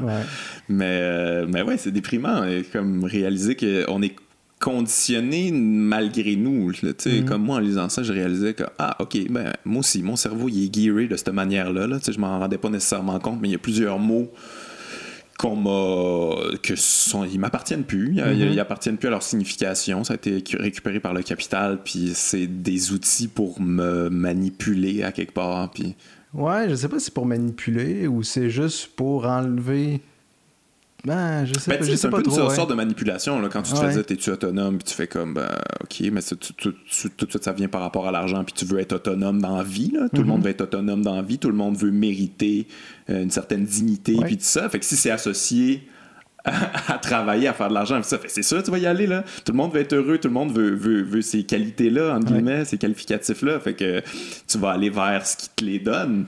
Mais si ça a été récupéré par le capital je veux dire tu, tu, tu, vas te sentir obligé. Là, Moi, je me sens obligé, là, d'envie de travailler puis de, ah me valoriser par ça. Là. mais c'est voulu, c'est pensé comme ça. Mais qu'est-ce qui est premier? Euh, le bonheur de la personne, sa liberté intellectuelle ou morale, ou aller travailler. C'est ça aussi, là. On, a, on a oublié qu'est-ce qui est premier pour l'être humain. Là. Ouais. On, on, a vraiment détourné la signification de plusieurs termes qui étaient émancipateurs pour en faire purement des termes économiques. Ouais. Moi, je le réalise à travers les années parce que c'est quand même des, des thèmes que j'essaie de, de mettre l'avant, de, de s'émanciper en tant qu'être humain et puis tout ça. Et c'est vraiment pas bien reçu, en fait. Ça, mhm. c'est quelque chose qui me surprend à chaque fois parce que. Puis je comprends aussi en même temps quand t'es dans cette roue-là, puis toi, dans ta vie, toi, tu t'as abandonné, tu fais pas de lecture, tu t'informes pas sur rien, t'essaies pas de, développer des loisirs, de la créativité, puis tu t'as pas le temps. Tu fais juste travailler, travailler, travailler. Ben, à un moment donné, c'est ça que tu vas valoriser aussi chez les autres, puis tu vas être en crise si c'est pas ça qu'ils font, tu Tu vas considérer que ceux qui. c'est des pelleteux de nuages, sont en train mhm. de penser à des affaires inutiles. Va travailler, c'est ça que je fais, puis si tu le fais pas, ben, c'est comme si tu m'insultais à quelque part mon mode de vie. C'est mhm. quelque chose qui est. C'est délicat en même temps, comme revaloriser ça chez les gens. C'est absurde parce que c'est quand même, l'être humain, euh, ça devrait être la base, ça devrait être la base de nos ambitions, c'est d'être heureux puis de s'émanciper en tant que personne, en tant qu'individu, en tant que personnalité, non? Ben, si on vit en démocratie, ce serait supposé être ça. Ouais. on vit pas vraiment en démocratie. Ça, c'est un autre concept. Ça, c'est l'affaire qui me fait capoter à chaque élection, comme se faire à croire que c'est ça la démocratie, ah. choisir un maître. C'est capotant. Je lisais le livre de Francis Dupudé. Ouais, ouais, que j'ai reçu ici. C'est ça. Euh, euh J'avais lu son livre sur la démocratie, sur le concept de démocratie. que j'ai lu aussi, ouais. Qui est vraiment, vraiment bon, mais euh, à chaque élection, c'est ça. Tu dis, il n'y a personne qui s'en rend compte qu'on est en train de délire sais, on donne le, tout, tout, tout le pouvoir à un groupe de personnes. Ils vont pouvoir faire qu'est-ce qu'ils veulent à peu près pendant quatre ans. Ouais. C'est extraordinaire. Je sais pas comment on est, qu'on est arrivé à faire ça. Sans que personne s'en rende compte et que tout le monde dise Ah non, on est dans un système démocratique, on a le droit de voter. les gens sont libres de faire de, voter pour qui qu'ils veulent. Oh oui, mais après ça, ça donne absolument c'est eux qui nous dirigent. Puis t'as pas un mot à dire. C'est ça. Puis ils ben peuvent t'avoir promis n'importe quoi puis pas le faire. Il n'y a pas de problème avec ça. Puis, euh, puis tu sais, quand tu vas à l'Assemblée nationale, je suis allé dernièrement pour le collectif, on a rencontré les euh, partis de l'opposition puis le ministre. Euh, puis c'est là que tu vois le décalage entre les partis de l'opposition et le pouvoir. Ouais. Dire, le pouvoir, eux autres, ils ont tous les moyens. Mm-hmm. Ils ont tout l'argent, on dirait, nécessaire pour faire des recherches, avoir les, les, les, les, informations nécessaires pour faire des bonnes recherches, tandis que les autres l'ont pas. Dire comment tu vas avoir un débat? Tu sais, pour avoir un véritable débat, il faut que tu aies des gens égaux. Ouais.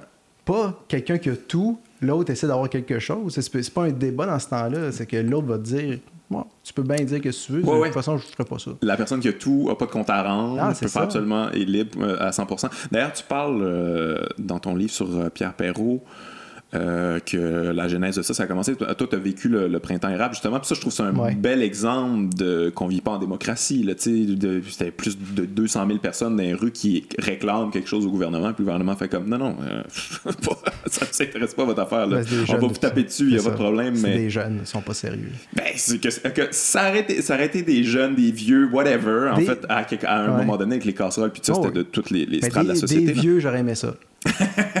200 000 vieux dans les rues, ça aurait été différent. ça aurait été plus relax comme marche. c'est ça. Mais des jeunes, ouais, en 2012. Euh, moi, j'en parle au début de, la bout de patience. Euh, c'est. Euh, je m'en veux aussi d'en parlé.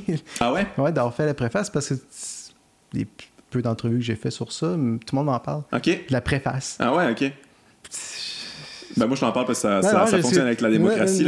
c'est correct, c'est juste que mais ça dans un contexte actuel avec Pierre Perrault, mais moi, c'est sûr qu'en 2012, euh, tout ça était assez ridicule. On ne pas laisser, même s'il y a des gens qui, ont une parole, qui, sont capables de revendiquer des choses, puis ils montrent qu'ils sont nombreux à le revendiquer, puis ça donne absolument rien. Puis c'est détaillé, puis c'est réfléchi, puis c'est pensé, puis euh, on fait comme si c'était absolument n'importe quoi. C'était comme farfelu, même s'il y a des endroits dans le monde que c'est ça. Puis c'est une revendication qui était dans le rapport parent. Oui.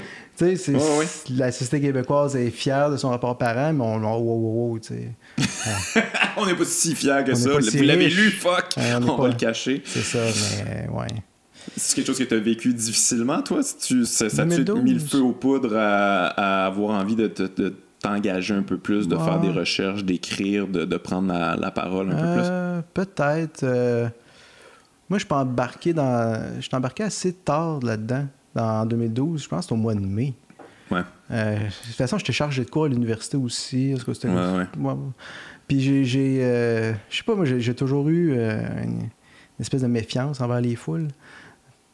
Puis- Non, je comprends. Non, mais je- Toujours j'ai- quelque chose de bestial à la foule. Pas, pas juste ça, mais tu sais, c'est- pas la première fois que des étudiants sont dans la rue aussi, tu sais. Mhm. Il y avait ça, puis comment c'est quand la, la- la- la- loi a été votée là, pour... comment c'était la- le projet de loi 78? Je me Ah, rappelle. je m'en souviens pas. En tout cas, là, on- la loi au, au mois de mai que, que le gouvernement a voté en vitesse pour euh, empêcher les gens de manifester. Ok, là. ouais, ouais. Ce qui a été euh, finalement. C'est ça, euh, ça, oui, ça, ça c'était, c'était, c'était trop. Là. Moi, Ouais. moi, quand quelqu'un me dit tu le fais, faut pas que tu fasses ça, je vais le faire, c'est sûr. Là, je Ouais, je t'allais manifester, je pense Surtout à. que c'était pas légitime du tout. Là, Ah ouais, là, c'est- c'est Finalement, ça a été, c'est ça, ça a été euh, débouté Oui, là, récemment. Puis ça, on l'oublie. là, tu sais. D'ailleurs, en passant, tous les gens qui à l'époque disaient ben ça fait bien du sens. Puis on répétait à ces gens mais non, ça fait pas de sens. Puis comme non, non, non, le gouvernement, ils ont décidé ça, c'est une loi, faut respecter les lois. C'est comme Ouais. À courte vue. Mais là, après ça, quand c'est. on le dit là, que ça n'avait pas de sens, ben, on, on l'oublie finalement. On- Ben, plus personne loi- en parle, on a des petits, en- petits entrefilets dans les journaux. C'est une loi spéciale aussi. C'était pas, Ouais. euh, pas une loi traditionnelle. là. Il y avait quelque chose qui, qui, était, qui, qui allait au-delà de la démocratie aussi. Mais euh, c'est ça, moi, c'est à partir du mois de mai. Je pense que j'étais allé 25 soirs de suite. Ok. Euh, c'est c'est ça, c'est euh, fallait. Un moment donné, il faut, faut que tu y ailles aussi. là. C'était, Ouais. Passé quelque chose de vraiment, vraiment euh, antidémocratique. faut le dire au moins. À Québec, on était moins nombreux qu'à Montréal aussi. Ok, on est tout à Québec. ouais. euh, mais tu sais, l'anti-émeute à chaque soir, puis euh, t'apprends, t'apprends à voir comment que le pouvoir agit avec les gens, tu sais.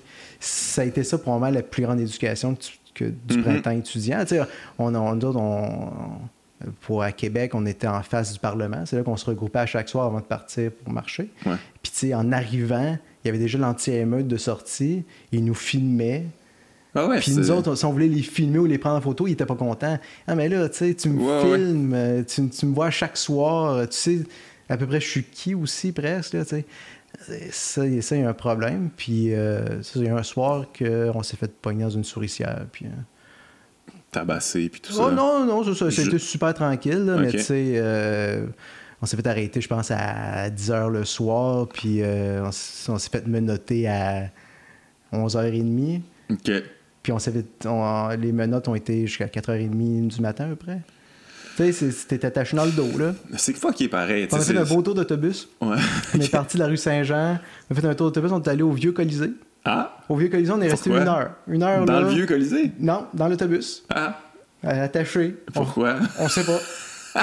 Là, après ça, ils ont, ils ont détourné les autobus pour aller dans, di- dans des directions différentes.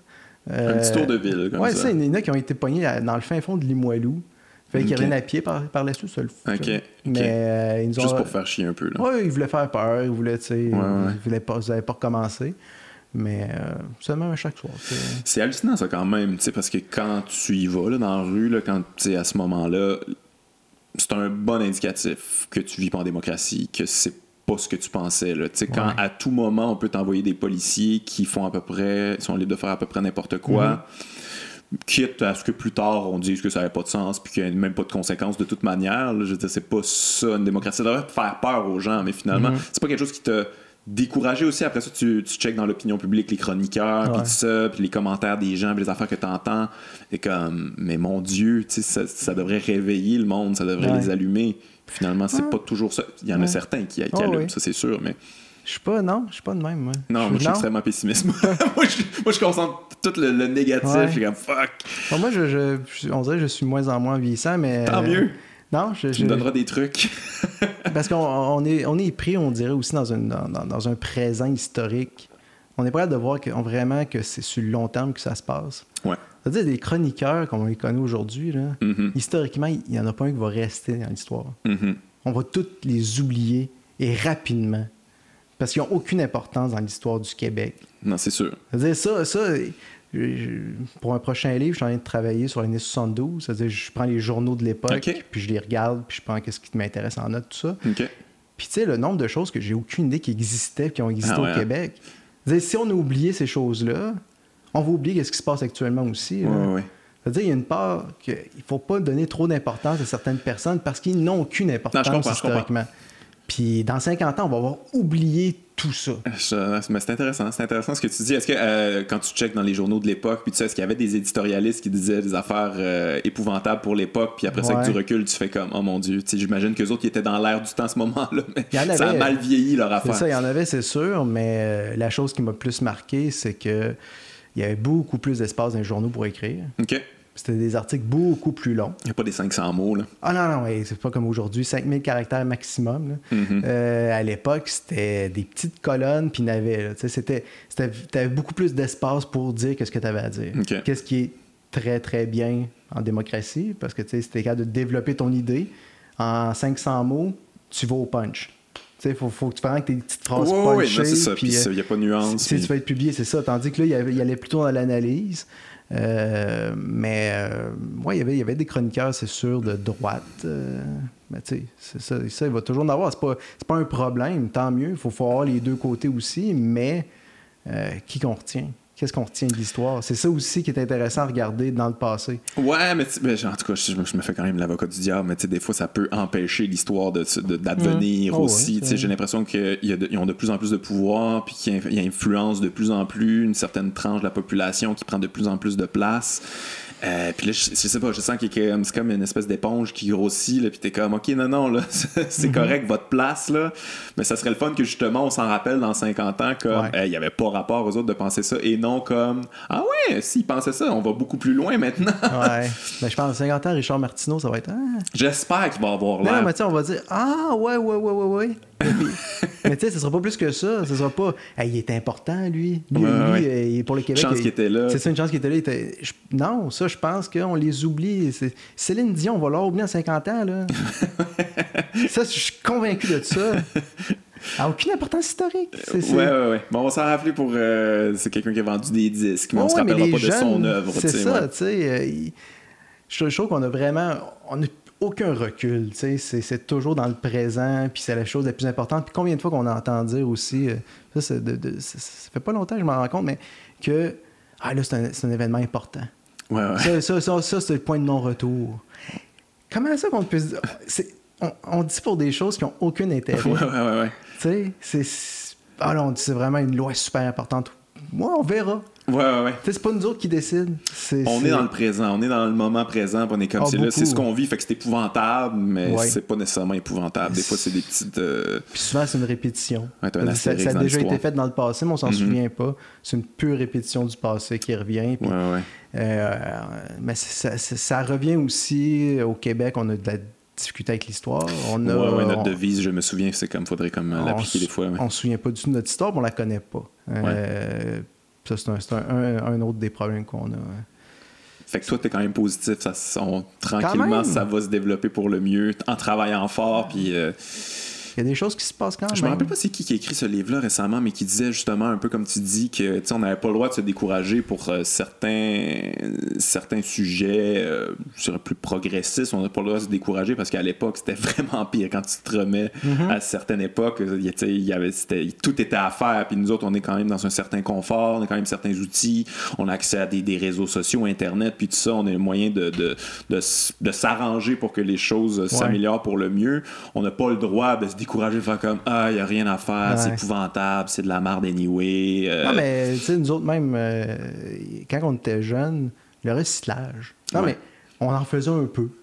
Tu sais, mm-hmm. on juste les petites feuilles, tu sais. On avait des poubelles à deux étages à l'école. il y a ça, mais, tu sais, ça, c'est quand même quelque chose qu'on a vécu. Notre, On l'a vécu, ça, le début de ça. Puis aujourd'hui, on recycle beaucoup plus qu'avant. Il y, y, a des petites affaires qui se font. Peut-être ça se fait pas assez vite, là. Mm-hmm. Mais au moins, il y a des changements qui se font. C'est pas, on n'est pas dans sur place. C'est sûr qu'il y a des choses qui reculent, ça, j'en suis convaincu aussi, politiquement, mais quand même, il faut pas. Euh, non, je comprends. J'aime ça. J'aime toujours quand on m'amène un petit peu de positivisme. Non? Je suis pas si positif, mais quand même, il faut, faut, avoir faut prendre un peu de recul sur ce qu'on vit parce que sinon, ça. C'est déprimant, c'est décourageant, puis on avance. on, Perd, on perd la signification des événements aussi. Ouais, ouais. Il y a, il y a ça qui, qui est important, mais je suis pas si positif. Là. Je, je chiale. euh, je- pas Non, vrai, mais il faut chialer, il faut s'insurger, c'est faut. C'est pas vrai que j'écris des livres non plus pour chialer là-dedans. Ouais, ouais, mais- Mais chialer de manière réaliste, à quelque part. C'est un peu ça, tu sais, avec, euh, en, en mettant tout ça en perspective, en ayant un peu de recul, puis en n'étant pas dans le- l'espèce de. C'est ça la polarisation aussi, c'est une espèce de jusqu'au boutisme, l'extrême, Mm-hmm. de c'est ultra épouvantable ou c'est d'aller dans une utopie euh, impossible. C'est jamais, aussi pire qu'on pense. Ouais. Hey, parlons un peu de, de, de- J'ai envie qu'on parle un petit peu de ton livre sur euh, Mhm. Pierre Perrault que j'ai pas lu au complet, je te l'ai dit tantôt, Ouais. je l'ai commencé, je trouvais ça extrêmement intéressant. Euh, puis moi, je suis un, je suis un fan de Pierre Perrault, Ouais. fait que c'est un sujet qui, c'est un sujet qui m'interpelle. Mais quand, quand est-ce que tu as découvert Pierre Perrault? Quand est-ce que tu as accroché? C'est quoi le, le film que tu as vu euh, Ouais. Est-ce que tu es un fan de cinéma direct tout court, là, Oh, tu les Grous, Arthur Oh, Lamotte, puis tout ça, ouais. Oui. Mais euh, j'ai passé. J'ai écrit, je pense, quatre livres sur le cinéma puis la philosophie, Ok. on peut dire. là. Il y en a un. ben, J'en ai écrit un premier sur, Pierre, sur Perrault euh, en 2016, je pense. Ok. C'est la même année, je pense. Mais euh, sur euh, plus un regard philosophique sur le Perrault. Ok, après ça, j'avais écrit un livre aussi sur Todd Haynes, qui est un réalisateur américain. ok, C'est un livre sur le queer. ok. Ah ouais. Puis j'avais publié celui-là aussi. Puis un livre sur les frères Dardenne, des réalisa- réalisateurs belges. Ok, je connais pas. Euh, en tout cas, j'ai- une période cinéma. Ok, fait que euh, tu trip cinéma, là. Ouais, je, je, ouais. Je, je- je pense plus en faire de livres sur le cinéma parce que ça l'ouvre. T'en as assez fait? Non, parce que le message passe pas. Ah ouais, ok. C'est ça l'affaire. Ben, c'est que les livres se vendent pas. Ouais. Puis que les, les gens ne lisent pas ces livres-là parce que ça, les gens les connaissent pas, les frères Dardenne. Ouais, ok, ouais, je comprends. Moi, mais, Mais Pierre Perrault, on le connaît quand même, là. Un peu, mais tu sais. Pas assez. Je fais un livre sur Perrault, je fais un livre sur euh, Todd Haynes. C'est pas un livre juste sur l'auteur, c'est un livre qui, Qu'est-ce qu'il qui a une plus grande portée que ça. Mais euh, les- lecteurs vont pas vers un, vers un réalisateur qu'ils connaissent pas. C'est Ouais, c'est ouais. juste ça, c'est peut-être une erreur stratégique. euh, Ouais. d'avoir Tu fait. prendre peut-être une accroche un petit peu plus pop. là. J'ai reçu récemment Marc Fortier qui a écrit Mhm. un livre sur Mathieu Bocoté, mais finalement pour plus faire passer son essai. C'est ça, c'est ça l'accroche un Je peu. l'ai lu aussi, puis euh, je me disais, pas de côté? Mais, C'est pas obligatoire. J'y en ai jasé un peu. là. Je disais que c'était comme un clickbait son affaire, puis c'était un peu d'irrier. Il trouvait que c'était un peu vrai, mais c'était un peu pour brasser la soupe, puis partir la Mhm. discussion, puis après ça, tu sais, Ouais. courir avec la balle. Ouais, mais- que le monde est en arrière en train de parler de Mathieu j'avais Bocoté. pensé à la même chose, j'avais dit c'était pas obligatoire. Parler de bas de côté, je... Non, c'est pas obligatoire, mais ça a fait parler, puis euh, Ouais. ça a fait, euh, je pense que ça a fait lire son essai, puis euh, mais ouais, comme un peu comme tu disais tantôt, peut-être donner de l'importance à un chroniqueur qu'on se rappellera pas dans, On verra. dans on, on verra bien. Peut-être qu'on va juste parler de lui dans 50 ans, ça serait. Mais, mais Perrault, euh, ouais, euh, j'avais vu pour la suite du monde, ça fait quand même un petit bout, là. Ok. J'avais pas aimé ça tant Non, que ok. ça, mais j'étais au cégep, peut-être. Puis sûrement qu'on t'avait dit c'est important, Non, check ça. même pas. C'est juste que je trouvais ça folklorique. euh, tu sais, c'est- J'ai eu une période anti-québécoise. euh, Ah ouais, ok. Ouais, fin adolescence, début cégep, c'était non, j'aimais pas le Québec. Puis, euh, j'aimais pas ça. Il y avait du, des rigodons. Il y a ça un peu dans, dans- dans Pour la suite du monde. Ouais, ouais, mais c'est très. Mais- ben, c'est vrai que c'est folklorique. euh. Pierre Perrault, c'est très. euh, C'est- dans quel film, là, mais pour le monde, il y a plus ça quand même. Euh, mais après ça, je suis revenu à, son œuvre. euh, j'ai tout vu ses films quand j'étais à début de l'université. J'ai loin en cassette à l'époque. Ah ouais. Euh, Maintenant, ils sont tous disponibles sur ONF. Si Ouais, l'ONF, oui, oui. Puis on sorti aussi ses premiers films là, euh, en pays de France. Ok. Ça, ah ouais, ça vient ouais, sur l'ONF. Ok. Ça, ça Ah cool, je vais aller checker ça. Puis, euh, c'est ça. Après ça, j'ai, je pe- je pense que le premier qui m'a vraiment plus marqué, c'est l'Acadie, l'Acadie, Ok. sur la grève étudiante à Moncton en 68-69. C'est peut-être le premier qui m'a, tu sais, c'est- c'était un film beaucoup plus social. T'avais le cinéma direct qui était pas juste ancré dans le Québec, mais il y allait à Moncton aussi. Mhm. Puis, euh, en tout cas, ça, ça peut-être le premier qui m'a marqué, mais le, le- le- vraiment, le, le déclic, j'aimais beaucoup ses- son cinéma, mais le déclic s'est fait avec ses essais. Ouais, Quand- ben c'est ça. Lui, il écrivait. euh, Ah, pour chaque c'est- livre, il écrit de quoi de, de... Ben, il écrivait, la- il faisait la transcription du film, parce que c'est vrai qu'il fonctionnait pour chacun de ses films. C'est-à-dire, lui, il partait pas de l'image, il partait du son. C'est-à-dire, il transcrivait tous les dialogues qu'il avait filmés, puis il faisait son montage à partir des dialogues.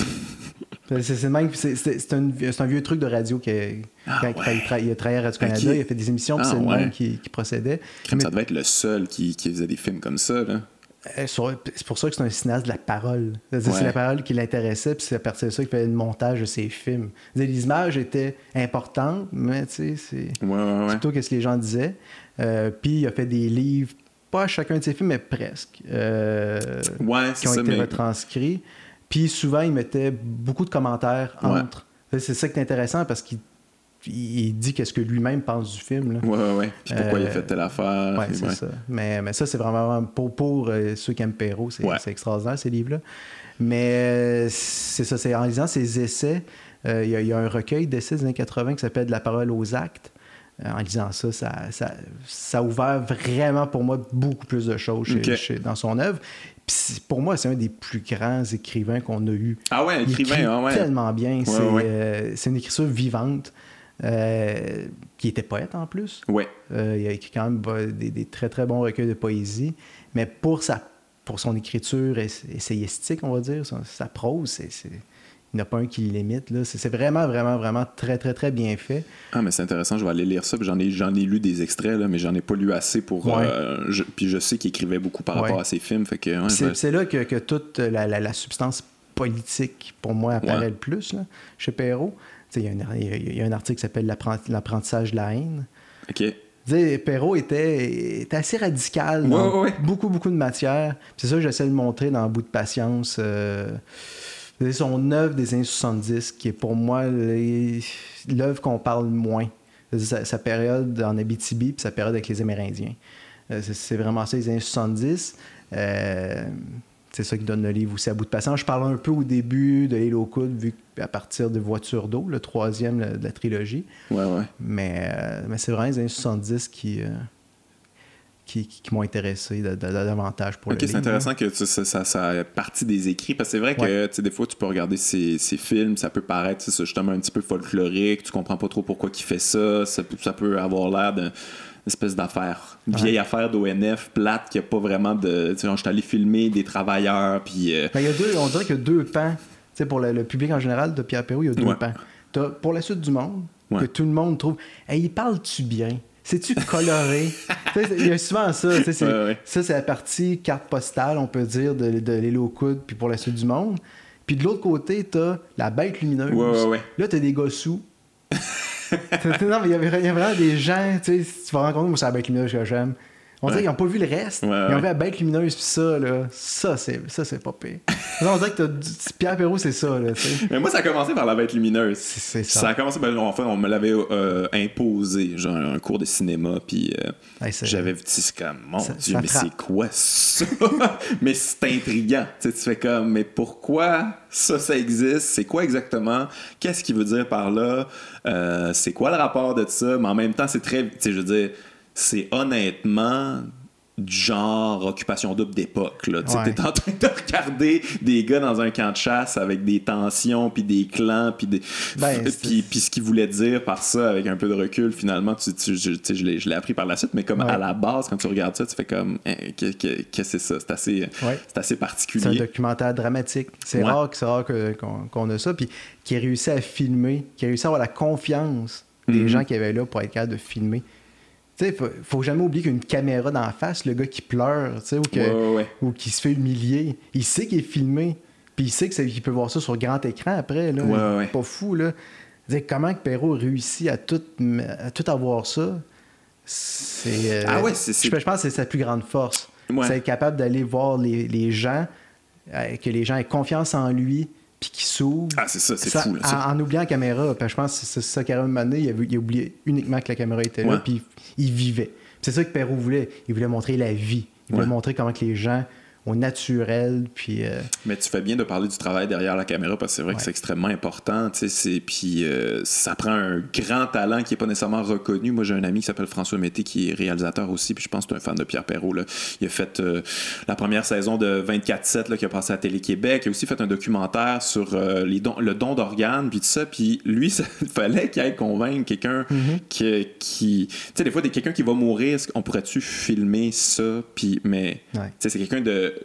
quand tu le connais très enthousiaste, il est très humain, puis il va créer un contact rapidement, parce qu'il faut s'inscrire rapidement, parce que tu peux perdre rapidement cette affaire-là, c'était extrêmement important dans son travail, mais c'est pas reconnu, ça. C'est juste comme un réalisateur, n'importe lequel. Si font, tu fais des belles images, let's go, mhm. on va faire ça. Mais tu pas tes belles images si t'as pas cette qualité humaine-là. Moi, je connais pas Pierre Perrault. Y a-tu des entrevues sur oh lui? On voit.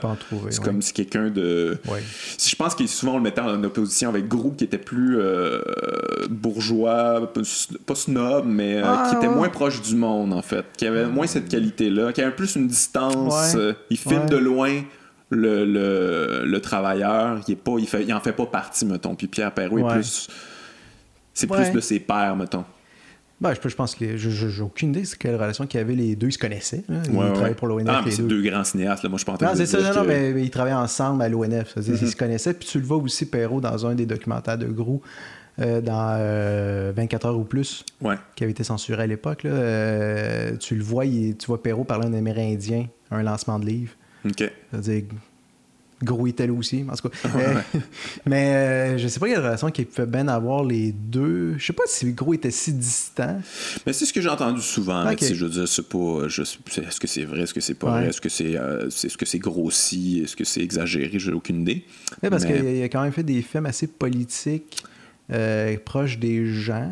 En tout cas, ça va être à voir, je, ça, je sais pas. Euh. Est-ce que tu penses que. Tu sais, ça, c'est une maudite belle époque, là. Je trouve qu'on mhm. n'en parle pas assez souvent. Mais en fait, c'est quand même. c'est connu, là, mais cette époque-là du cinéma direct c'est quelque chose qui est important. J'ai reçu Monia Chokri euh, récemment, là, qui, avec son film, essayait à un moment donné dans le film de rendre un petit hommage à ça. Mais c'est quelque chose qui est extrêmement respecté, mais je ne sais pas si c'est assez reconnu, en fait. Mhm. On dit Pierre Perrault, là, toi puis moi, on sait c'est qui, parce que ben, on a fouillé, on a gratté, là, mais... C'est un, des problèmes, c'est que Perrault est devenu un sujet universitaire.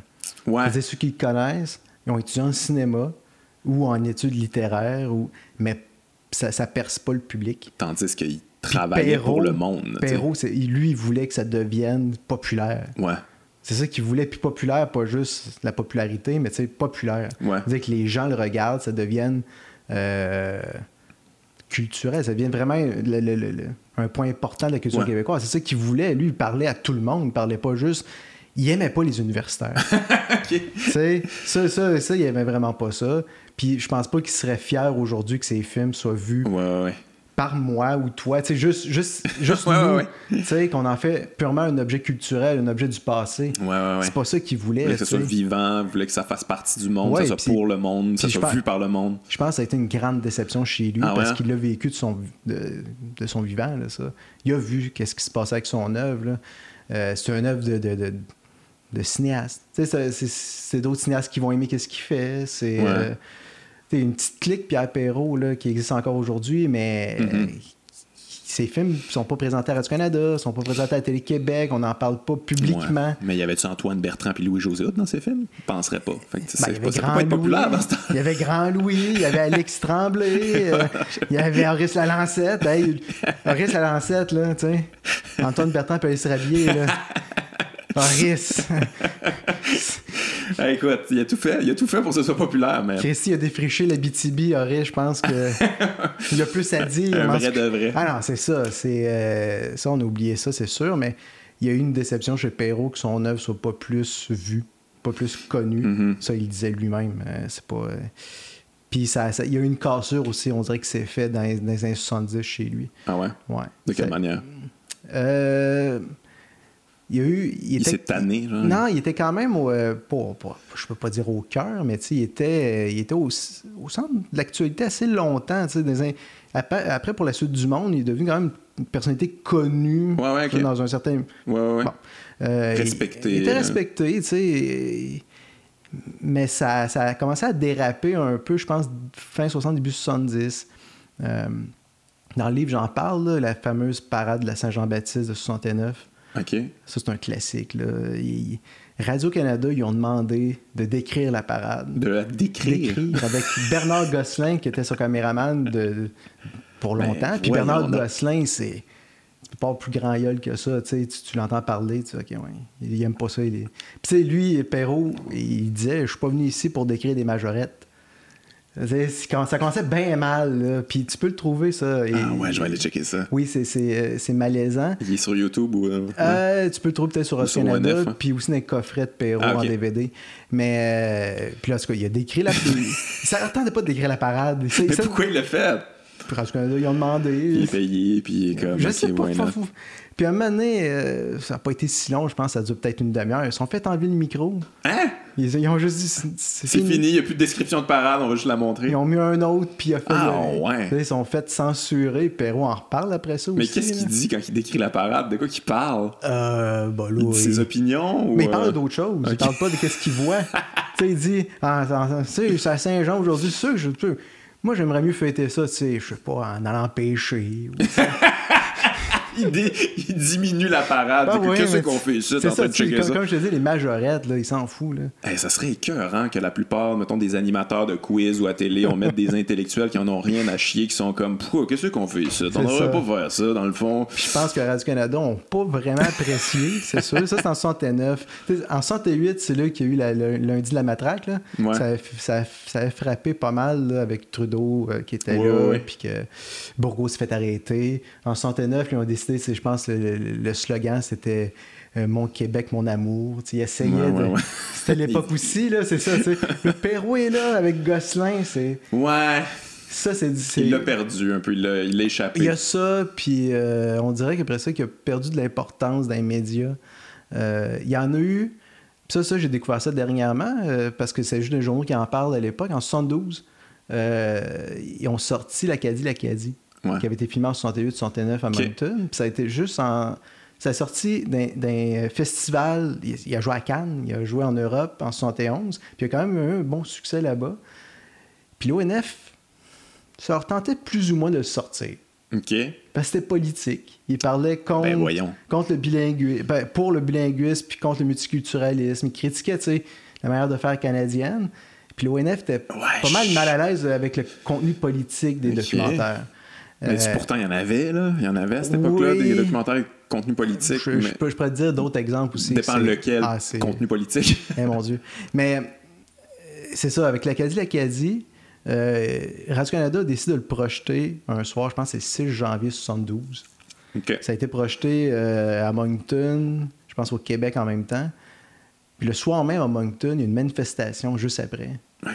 Ça a vraiment bardé pendant un mois à Moncton. À cause de à cause du documentaire. Oh, ça, ça, Good job. Ça, c'est un bon documentaire. Ça, ça a bien fait ta job, Pierre ça, ça, a déclenché quelque chose là-bas qui, était, qui, était, déjà présent. Là. OK, ouais, non, mais c'est sûr. Là, pas, euh, le maire Jones, je ne sais pas si tu te souviens du maire Jones, euh, qui était le maire de Moncton à l'époque, il, il, humilie les étudiants dans le documentaire. Puis, euh, OK. Il est encore là. Ça n'a pas aidé la situation. Il ne voulait pas avoir de bilinguisme dans la ville de Moncton. Il ça coûte trop cher, il n'y a pas assez de francophones, mm-hmm. même si c'était 40 ça, a bardé pendant un mois, puis pendant, en même temps, au Nouveau-Brunswick, dans le nord-est, il y a des manifestations parce qu'il y avait un problème avec le chômage, puis ça bardait. Dans le nord-est, t'avais ça, à Moncton, t'avais ça. ça. Au Nouveau-Brunswick, au début de 1972, c'était quelque chose. Mais Perrault a une importance quand même pour avoir déclenché quelque il chose. Ça oui, puis ils sont allés, lui puis Michel Brault, présenter le film devant des étudiants, euh, je pense, au mois de janvier. C'était un espèce de rappel, il était là, puis les étudiants étaient à quatre pattes devant. Les autres, ils étaient Waouh! Ils viennent nous montrer des choses extraordinaires. Mais ça, il y avait encore de l'importance, Perrault, mais je pense par la suite, quand il était dans Abitibi, ces documentaires sur les Abitibi n'ont aucun succès. Euh, puis ces documentaires sur les Amérindiens, euh, ça a été pire que pire, je pense. Ça, il n'y a, aucune audience. Euh. ça, ça l'a déçu, puis ça, fait en sorte qu'un peu abandonné, pas abandonné, mais qu'il a fait comme que ça donne finalement? Un peu, puis euh, il y avait aussi sorti un recueil de poésie, euh, euh Gélivure, en 77. Puis pour lui, il disait ça, c'est ça c'est ma pierre pour parler de la souveraineté au Québec. Pour lui, c'était, il voulait offrir quelque chose, puis ça n'a aucun impact. ça n'a pas été lu, puis ça n'a pas été. Puis ça, je pense, ça l'a ça pas... a fait mal. Ça, ça y a fait mal. Puis il croyait pas vraiment aussi que, que le Québec allait devenir libre aussi facilement. Parce que ça, c'est aux questions. Il en mm-hmm. parle Mais c'est pour ça, on dirait qu'il a disparu un peu par la suite. Puis les documentaires qu'il a fait, c'est euh, après les deux films sur les Amérindiens, ça a été La Bête lumineuse. Ok, ça c'est venu plus tard. Euh, après ça, c'est son documentaire sur. Euh, il, fait Saint-Malo, Québec, en voilier. Ah, ouais, ouais, ouais. Après ça, il va dans le Grand Nord canadien à la fin de sa vie. C'est pas. Il n'y avait plus de documentaire purement politique. OK. C'est-à-dire, il y, a eu une certaine coupure des il manquait d'idées à la fin de, de sa vie, tu trouves? Euh, non, non, non. C'est vraiment intéressant. Son œuvre, même, même son œuvre est intéressante à la fin. C'est juste qu'il parle plus vraiment de politique. Il parle plus vraiment juste du Québec. Tu penses qu'il y a une part de cynisme là-dedans ou de, de désabusement de qu'est-ce que ça donne? Parce que tu sais mettons Denis Arcand je trouve que ça là tu il a fait le confort et l'indifférence puis à un moment donné ouais, après ça fuck off. Denis Arcand, non, Denis je pense que c'est autre chose. mais toujours une part de cynisme mais comme je trouve qu'après ça ça a été juste comme ben, c'est très cynique de toute manière comme documentaire là, le confort et l'indifférence c'est déjà à la base mais c'est un peu après ça, c'est être cynique, mais même pas, même pas parler de l'aspect politique. Mais en confort l'indifférence, Perrault, euh, il était présent parce qu'il a fait deux petites séquences dans le film. Parce que Denis Arcand, quand il a fait ça, le confort l'indifférence, il voulait euh, avoir euh, la journée du référendum, il voulait avoir le plus de cinéastes possible de l'ONF. Il filmait à plusieurs endroits ah différents en même temps. Puis il avait demandé à Perrault, qui travaillait encore l'ONF. Perrault, il a dit Moi, je vais filmer le lendemain de la défaite. OK. Parce que Moi. il est allé voir ben, Horace. écoute, en 80, ça se sentait. C'est ça, il est allé voir Horace, la Lancette en Abitibi, parce qu'Horace avait été en plus euh, candidat pour le Parti québécois euh, en, 76. il, était péquiste. Il va voir Horace. Horace, il dit euh, ah, Je pense qu'on. Je pense qu'on a été trop démocratique. ça, j'aime ça, ce genre de position. Horace a ça, puis il est allé voir aussi un autre, Maurice, comment il s'appelle donc? Il était dans le documentaire euh, Un pays sans bon sens. Maurice Chaillot, il est allé voir lui aussi. Euh, puis, pour Denis Arcand, ces deux séquences, il dit c'est les meilleures séquences du film. C'est les personnages de Perrault, puis c'est Perrault qui est allé filmer aussi. Mais euh, ça, je suis assez d'accord. C'est des images marquantes. Moi, quand Henri dit on était trop démocratique, Ouais, ouais, ouais. J'aime bien les, images aussi des paysans là, qui, parlent de, qui parlent de ça d'une manière avec plus de plus d'intelligence, puis plus de recul, puis plus de, plus de lucidité que bien du monde éduqué et éduqué, entre guillemets. Là. Mm-hmm. Mais, non, c'est ça. Perrault, c'est, pour moi, c'est une. Il y a encore du stock à chercher. Ouais. C'est inépuisable. C'est un des grands, grands, grands qu'on a eu. Un grand intellectuel, un grand cinéaste même s'il n'aimait pas le cinéma, ça c'est autre chose. Là. Il n'aimait pas le cinéma. Non, il n'allait jamais, au cinéma voir un film. OK. Il s'en foutait vraiment. Mais il faisait partie d'une vague quand même. Il, checkait tous ses collègues. Étais-tu euh, informé, ça l'intéressait-tu? Tu ben, tu parlais de Michel Brault tantôt. Michel Brault, c'est sûr, oui. Mais côté euh, cinéma de fiction, non. Ouais, non ça, ça l'intéressait pas. Lui, c'est le documentaire qui l'intéressait. Puis encore là, documentaire, oui, mais pas à n'importe quel prix. Il est vraiment particulier. C'est ouais, vraiment sa manière de faire des documentaires, c'est quasiment pas de la fiction, là, mais c'est pas stagé, mais presque. C'est, la manière de le structurer quand même euh, particulière. Ça, c'est le montage. Mais euh, Perrault aurait pas aimé ça que tu dises ça. Non, je, je, comprends. non, non, mais il tenait vraiment pour lui à dire ça, c'est la réalité. Moi, qu'est-ce que j'ai filmé, c'est ça. Mm-hmm. Puis pour lui, c'était la vérité. Sa, vérité à lui, c'est sûr, c'est lui qui fait le montage. C'est c'est de la manière qu'il a vécu les événements. Pour lui, pour lui ces films, c'est des témoignages. Il témoigne de qu'est-ce qu'il a vu, qu'est-ce qu'il est allé chercher sur le territoire. Tous ces documentaires, c'est comme ça qu'il les a fait, mais il, est complexe, Perrault. C'est pas. Ouais. non, mais je parlais de stage parce que je pensais à la bête lumineuse. Il faut quand même que tu le stages, cette affaire-là. Là, ça arrive pas naturellement. Il faut quand même que tu. Tu sais, il faut que tu vois OK, ça devrait se dérouler à peu près comme ça. Je pense que je vais avoir ce matériel-là, puis on va pousser ça de cette manière-là. Mais c'est pas juste comme Ah, vous faites un camp de chasse, je m'invite, moi, les filmer. C'est pas Perrault, lui, dit pour faire un bon documentaire, il faut que tu aies une situation. Ouais. C'est ça, il faut que tu aies une situation. La pêche au marsouin. Dans Pour la suite du monde, c'est une situation. Mm-hmm. Ça l'a bien servi, ça, ça, déclenche sa carrière. Mais euh, le deuxième euh, de la, de, de, l'île aux coudes, c'est Ils vont en France avec Alexis Tremblay, ils vont voir leur ancêtre français. Ça aussi, c'est une situation. Euh, la grève étudiante à Moncton, c'est une situation. La situation de la bête lumineuse, c'est mm-hmm. un, un, camp de chasse. Mm-hmm. Euh, je pense qu'il n'y a absolument rien de stagé. Ouais, ouais. Je pense qu'il il savait qu'il mettait deux personnages euh, avec Stéphane Albert Boulet puis son ami d'enfance, le cuisinier. Ça, il savait qu'il y avait Oh une espèce de friction, il y avait quelque chose qui allait se passer, et l'alcool aide tout ça. Yes, c'est sûr. C'est sûr et certain. On verse un petit peu d'alcool là-dessus. C'est- ça, c'est là que ça s'est passé. Le reste, il n'y avait aucune idée qu'est-ce qui allait se passer, je pense. Ouais, ouais, je comprends. Mais je- il me semble que j'ai entendu ça quelques fois quand même, que tu sais, il y a des gens qui soupçonnaient qu'ils stageaient peut-être des trucs, mais. Je pense pas, non. Il y aurait Je jamais. Je pense tu qu'il connais aurait- plus Perrault que moi. Je pense qu'il aurait jamais voulu. Mhm. Puis Perrault, c'est, je pense, une tête de cochon. Mhm. Je pense qu'il aurait jamais voulu faire ça. Il, aurait- Ouais, ouais. il fait pas de fiction, lui. Ça aurait été vraiment contre ses principes. Ouais. Mais. euh, Puis Perrault, c'est un homme de principe. Ça devait Mhm. être difficile des fois de discuter avec. Mais. Ouais, ouais, j'imagine. Écoute, ben, c'était super intéressant. Merci de t'être déplacé pour avoir parlé de. Ben, je dis tes deux livres, mais t'en as plus que deux, là, mais moi, c'est. Oui. les deux que j'ai. Fait que je trouve. euh, je suis content, je suis content que tu sois déplacé parce que, on va le dire, tu, t'es déplacé de Québec, tu arrives de Québec, fait que c'est quand même. C'est, de la route, là. Puis, euh, mais ça me faisait plaisir de, Ah, de jaser avec toi, puis de t'offrir une tribune qu'apparemment t'as pas tant que ça. Fait Ah que je, ben, trouvais, je trouvais ça super intéressant. Merci beaucoup. mais merci. Bye bye.